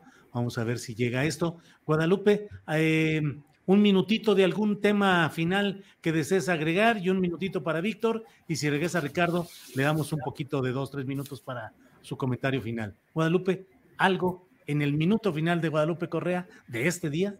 Sí, este, bueno, también la cuestión de la reforma eléctrica va a ser muy importante y creo que ya lo dijimos este, en, tiempos pasados, pero el tema del litio, estamos, estamos hablando del tema de la refinería, eh, el litio y las energías renovables, eh, yo creo que va a ser eh, lo más importante, ¿no? Otra cuestión que es muy importante también, que de la cual no, no hablamos bien, pero del papel protagónico que tiene el canciller en estos temas, ¿no? En, particular de la, de la reunión que tuvimos, que, la reunión de alto nivel que sucede el viernes. Eh, yo creo que corremos el riesgo que en la Ciudad de México y en cuestión de política exterior, con miras a llegar a la presidencia de la República, pues se descuiden las áreas importantes y que trabajen estas personas en temas, eh, más bien, en, construir una imagen para llegar al 2024 eh, y eso sería como muy, muy, muy, muy eh, problemático, ¿no? Pienso solamente en lo que pasó el viernes con esa reunión de seguridad y, y este, una aparentemente una actitud de, gran victoria, que yo no lo veo como victoria porque estoy tratando de entender las cosas y de leer eh, entre líneas lo que, lo que sucedió y lo que es el entendimiento vecinal. Gracias, Guadalupe. Eh, Víctor, déjame ir con Ricardo, aprovechando que está ahorita el Internet a plenitud. Ricardo, estábamos ya en el minuto final de cada cual, pero tú tienes derecho a, lo que nos comentes sobre esta, estos puntos de vista de Guadalupe y Víctor sobre la militarización del país. Mira, eh, yo creo que el, término sí es, es, un poco, digamos, el término militarización es, eh, suena como a un control casi total de la vida pública del país. Eh, digamos, yo lo que sí veo eh, es que hay una presencia cada vez más multiplicada de militares que no tiene precedente en la historia del país. Es decir, ni con Calderón, el presidente de la guerra, México tuvo tantos militares en las calles y sobre todo en, materia, porque eso hay que decirlo, es decir, no es que el ejército esté gobernando, simplemente que la seguridad del país descansa sobre una estructura militarizada. Es decir, la seguridad toda, sin excepción, no hay ya policías más que en los eh, municipios y bueno, ahí hay muchísimos problemas de violencia, pero el grueso de la seguridad pasa por el ejército, la marina, es decir, por las fuerzas armadas. Eh, no veo este, este, este tema de, que, bueno, vaya a haber un exceso, un golpe de Estado. me parece que hay unas líneas de entendimiento muy claras entre el presidente de la República y, las Fuerzas Armadas. Eh, los militares saben que, cuáles son sus límites y sus límites están muy bien claros, muy acotados. Es decir, es la seguridad y obviamente eh, lo que sí hay que decir es que esto se, empezó a multiplicar y a convertir en un tema un tanto alarmante a partir de las peticiones de Estados Unidos de resguardar la seguridad en puertos, aeropuertos, en el tema de las aduanas, porque esto obviamente está, está en manos del crimen, es decir, no, todavía no se ha saneado. Eh, sí, son, son dos cosas distintas, ¿no? Es decir, un país militarizado quiere decir que tiene el control total de la vida pública y gubernamental. Este no es el caso de México, pero sí, sí vemos que, que la presencia no tiene precedente. Eh, y esto sí ha, se ha, ha, generado muchas suspicacias, críticas, escándalo de que se está militarizando el país. No, en todo caso, lo que yo creo que el concepto puede ser un tanto elástico y decir se ha militarizado la seguridad pública, es decir, el, estos temas del combate al crimen, la presencia, obviamente no pueden actuar ni disparar ni siquiera al aire, pero la presencia sí está y es bastante fuerte, y lo insisto, ni con Calderón vimos esta situación. Yo creo que sí eh, hay una diferencia, eh, una diferencia clara ahí, ¿no? Este, que esperemos que, bueno, se mantenga, se mantenga las Fuerzas Armadas en ese límite, ¿no? Porque bueno, mencionaban el caso de Argentina, no, no, no son, no son las condiciones de Sudamérica, ¿no? Pero bueno, eh, se ha dicho, hay que tener siempre eh, las alertas encendidas porque, bueno, así empezaron otros países y luego terminaron, terminaron gobernando y tomando el poder. Eh, esto no lo veo en el caso mexicano. Gracias, Ricardo Ravelo. Víctor Ronquillo, le toca un minuto para cerrar nuestro programa de este día, que ya estamos en la parte de salida, agradeciéndoles a todos su participación y su ilustración, la luz que nos dan sobre todos este, estos temas. Víctor, ¿qué nos comentas? Eh, coincido con Ricardo, ¿no? En, en, términos de lo que ocurre. Coincido también en su preocupación. La gran pregunta, y nos la hemos hecho muchas veces fuera del aire, es ¿qué puede pedir, qué pueden pedir las Fuerzas Armadas y sobre todo los sectores más oscuros, más retardatarios de las Fuerzas Armadas a cambio de este esfuerzo por llevar adelante la cuarta transformación? Esto dicho de manera de, manera, irónica, ¿no? Y luego lo otro, yo quisiera mencionar eh, eh, dos elementos que tendrían que haberse tratado en esta mesa de alta seguridad o esta mesa de gran... Eh, en México, entre México y Estados Unidos. Mira, creo que el gran tema y, la, y el, el eje del núcleo de lo que genera violencia, criminalidad en este país tiene que ver con un suprapoder, un suprapoder constituido por las por las fuerzas políticas, por el campo de lo político, por el campo de lo policíaco, por el campo eh, sin duda criminal y por el campo de las élites en, distintas regiones y con distintas características del país. Y el otro gran tema que tendría que haber sido tratado y el que tendría que tener eh, relevancia eh, en muchos ámbitos para quienes reflexionamos en torno a estos temas, pues es la, la calidad de esta maquinaria burocrática criminal que es la Fiscalía General de la República. Se, eh, se sujetó, están sujetos a proceso un par de peritos en el caso Ayotzinapa y eso nos deja ver cómo este aparato burocrático criminal puede servir para encubrir, puede eh, servir para fabricar culpabilidades y cómo esto, más allá de la buena o mala intención, de la gestión ineficaz o eficaz de Gers Manero, existe, ¿no? Bien, pues eh, eh, Ricardo Ravelo, muchas gracias, buenas tardes y hasta la próxima. Igualmente, Julio, gracias. Fue un placer acompañarlos en esta mesa. Un saludo también a mis compañeros Guadalupe y Víctor eh, y para el auditorio que nos siguió. Gracias, Ricardo. Guadalupe Correa Cabrera, muchas gracias. Buenas tardes y hasta la próxima. Muy buenas tardes, Julio, Víctor y Ricardo, y a todos los que nos siguen en este, en este canal y, para, y en esta misa. Muchas gracias. Gracias, Víctor Ronquillo. Gracias, buenas tardes y ya pronto nos veremos. Ya pronto nos veremos. Un abrazo para todos y muchas gracias y acá estamos. Sí, señor. Gracias. Buenas tardes. Gracias. Gracias. Hasta el próximo jueves en la mesa de los comentarios más seguros. Son los comentarios sobre seguridad pública nacional, sobre todos los temas interesantes de estas áreas que requieren un análisis a fondo como el que aquí se realiza. Pero mire, son las 3 de la tarde con 9 minutos y tenemos la información más relevante del día con mi compañera Adriana Buentello, a quien saludo como siempre. Adriana, buenas tardes. ¿Cómo estás, Julio? Muy buenas tardes. Saludos a todos los que nos están viendo y tenemos mucha información, Julio. Hace algunas horas eh, se llevó a cabo una conferencia de prensa en el Congreso precisamente entre los coordinadores de las copos de las respectivas cámaras del Senado y de la Cámara de Diputados, Julio.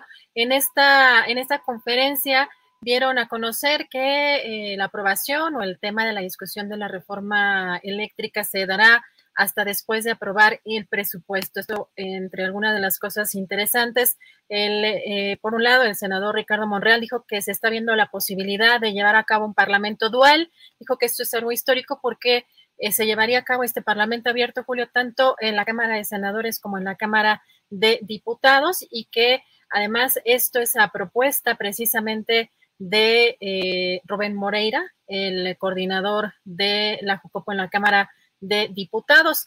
Eh, eh, precisamente en la, entre, la conferencia, Julio, se llevó a cabo, eh, alrededor de una hora se, se, dio esta conferencia para tratar, entre otros temas, la integración de una comisión de trabajo para sacar adelante pues, minutas que tienen pendientes en ambas, en ambas cámaras, Julio. Y en otro tema, pues comentarles... ya me, déjame nomás decirte que ya me habías asustado políticamente porque creí que esa foto era ya el destape de Ricardo Monreal por parte del PRI. Dije, ándale, ya deben estar ahorita anunciando que Ricardo Monreal va de candidato por otro tipo de fuerzas políticas, empezando por el PRI. Afortunadamente ya has dado la información precisa, pero de pronto dije, esa es ya la foto de la próxima campaña pero me estoy equivocando. Adriana, adelante, por favor. No, pero Julio, fíjate, es una de las partes o el papel relevante que tiene Monreal en esta tarea de llevar la reforma energética a discusión precisamente. Así que sí, es interesante la foto. Claro que el tema fue otro, pero los acercamientos, eh, los las negociaciones, los acuerdos y la forma en que se llevó a cabo esta conferencia de prensa, pues revelan una amplia negociación en este, en este tema, particularmente de la reforma eléctrica, Julio. Y pues pasando a otro tema, algo de lo relevante también de este día, eh, comentarte, Julio, que integrantes de esta coalición va por México arribaron eh, el día de hoy a la Suprema Corte de Justicia de la Nación para presentar lo que ya habían anunciado, que harían una acción de inconstitucionalidad contra la revocación de mandato del presidente Andrés Manuel López Obrador. Eh, aquí se presentaron en este eh, en este evento, pues eh, eh, tanto Rubén Moreira del PRI, Jorge Romero del PAN y Luis Cházaro del PRD, integrantes que em, forman parte de esta coalición legislativa, lograron recopilar alrededor de 233, bueno, alrededor no, 233 firmas que serían suficientes para que se admitiera a trámite esta, esta acción de inconstitucionalidad. Eh, lo que denuncian eh, PRI, PAN y PRD, eh, que este, buscan frenar precisamente esta, esta revocación de mandato en marzo de 2022 porque señalan que esto es un show por parte de López Obrador para refrendarse. Así que, Julio, esto es algo de lo relevante que sucedió el día de hoy y tenemos también más información de la conferencia mañanera, Julio, eh, sobre este tema que ya hemos tratado de dos bocas. Hoy el presidente Andrés Manuel López Obrador explicó que tiene como origen eh, adjudicarse la titularidad de contrato entre la CTM y la CATEM e hizo un llamado también, Julio, a los trabajadores a que no se dejen manipular. También eh, dijo que tiene la información eh, respecto a que a los trabajadores se les está pagando lo justo. Descartó además también que exista mano negra para eh, parar la construcción de la refinería porque dice que eh, no quieren que en el extranjero se produzcan las gasolinas en México y también adelantó que esta, esta refinería se va a inaugurar en tiempo y forma como ya lo ha dado a conocer Julio, precisamente el 2 de julio del próximo año y que se va a llamar Olmeca. Y sobre todo el tema de desinformación que ya comentabas también al inicio, eh, le volvió a llamar Pasquín al Reforma, eh, hizo hincapié también en esta fotografía y en esta información sobre un supuesto muerto, también eh, dio declaraciones respecto a que es temporada de sopilotes y que el propio expresidente Felipe Calderón se montó en este, en este tema. Em, Finalmente, Julio, bueno, pues también comentarles que la, sobre este tema, la titular de la Secretaría del Trabajo, Luisa María Alcalde, eh, también puso un tuit referente a este tema, en el que señala que los conflictos entre sindicatos deben resolverse de manera pacífica a partir de la reforma laboral, dice, corresponde a los tribunales laborales atender las demandas de titularidad y vigilar que, lo, que en los procesos de recuento se respete el voto libre y secreto. Y un tema interesante también, Julio, de pues después de esta incorporación, en el caso eh, de Quirino Ordaz, de los exgobernadores a esta cuarta transformación. Hoy hay un tema interesante. Julio, el presidente Andrés Manuel López Obrador señaló que más exgobernadores de diferentes partidos pueden participar o participarían también en, su gobierno, tanto podría ser en el caso de embajadas o consulados. Esta pregunta expresa de un reportero dice que todos los que quieran contribuir pueden sumarse y que en algunos casos algunos gobernadores peristas no lo hicieron mal. Si te parece, vamos a escuchar, es breve. Sí, este, van a participar este, servidores públicos, eh, exgobernadores en nuestro gobierno. En unos días más voy a dar a conocer que van a representar a México en embajadas, en consulados, exgobernadores y dirigentes. Tienen las puertas abiertas, mujeres y hombres honestos, con deseos de servir, están terminando gobernadores, como el caso de Quirino Ordaz, el gobernador que va a terminar de Guerrero, que no hicieron un mal trabajo. En el caso de Guerrero, quienes este, conocen, saben que no es un día de campo gobernar Guerrero, porque ha sido un estado muy olvidado. Pues no es un día de campo, Julio, el gobernar Guerrero, y mañana entra ya en funciones Evelyn Salgado, la hija de Félix Salgado, la hija del senador eh, Félix Salgado Macedonio, Julio, y pues eh, también en esta conferencia eh, ¿Te acuerdas, Julio, de la descentralización que había propuesto desde el inicio el presidente López Obrador de las dependencias? Claro. Ya empezó, eh, aparentemente, pues se atrasó, él dijo, por el tema de la pandemia. Ya vemos que en el caso de la Secretaría de Salud ya se anunció que ya está en, proceso y que incluso, eh, pues los que no estuvieran de acuerdo en, en cambiarse, digamos, de residencia, tienen la posibilidad de cambiar su adscripción. En este caso dijo que ya se avanza en esta descentralización, Julio, de dependencias y que espera que el próximo año termine. Y pues fíjate que pues uno de los temas eh, interesantes que el día de hoy trae eh, Animal Político con la reportera Nayeli Roldán es que el Consejo Nacional de Ciencia y Tecnología, el CONACYT, clasificó, Julio, como información reservada las actas del Consejo General.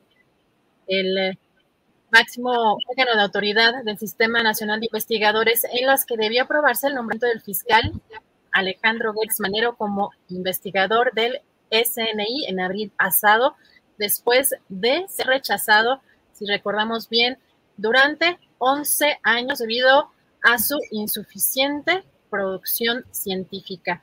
Eh, así que el Consejo General del Sistema Nacional de Investigadores está presidido precisamente por la directora del CONACIT, María Elena Álvarez Bulla, el secretario de Educación Superior Luciano Concheiro y ocho representantes más, y de acuerdo con el reglamento, es la máxima instancia de decisión referente al sistema de investigadores, incluyendo la resolución de los casos excepcionales como en el del caso del fiscal. Así que está reservado, Julio, como reservado estas, estas actas. Y finalmente, eh, comentar, Julio, que a través de las redes sociales, la integrante, una de las integrantes, de las cinco integrantes, eh, de los cinco integrantes de la Comisión Nacional de Honor y Justicia de Morena, Sacil Carreras, está denunciando a través de su cuenta de Twitter que al interior de esta comisión están tratando de impedir el desempeño de sus funciones en detrimento, dice, de la militancia. No lo, dice que no lo va a permitir y que si la situación continúa, se verá obligada a hacer las denuncias correspondientes en medios eh, y en instancias jurisdiccionales, Julio. Pues esto es algo de la, de la información más relevante. Muy bien, Adriana, pues muchas gracias por actualizar y tener presente para la audiencia estos, eh, estas noticias, estos datos relevantes del día. Y bueno, pues nos queda prepararnos para mañana, son las 3 de la tarde con 20 minutos y estar listos para mañana viernes cuando tendremos desde luego la mesa del más allá la muy gustada Mesa del Más Allá con Horacio Franco, con Ana Francis Moore y con Fernando Rivera Calderón. Tendremos recomendaciones de fin de semana y la información más relevante del día. Así es que por hoy no nos queda más que agradecer a la audiencia, al público, a quienes nos acompañan, Adriana, agradecer a Tripulación Astillero y a ti eh, la producción y la co-conducción de este programa. Así es que listos y hasta mañana. Gracias, Julio. Hasta mañana. Buen provecho. Hasta luego. Para que te enteres del próximo noticiero, suscríbete y dale follow en Apple, Spotify, Amazon Music, Google o donde sea que escuches podcast. Te invitamos a visitar nuestra página julioastillero.com.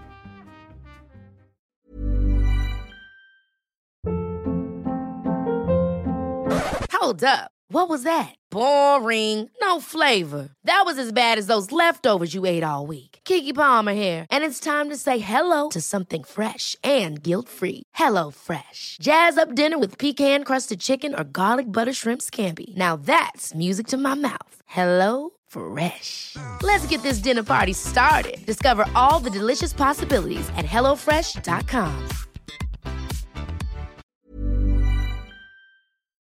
Para que te enteres del próximo noticiero, suscríbete y dale follow en Apple, Spotify, Amazon Music, Google o donde sea que escuches podcast. Te invitamos a visitar nuestra página julioastillero.com.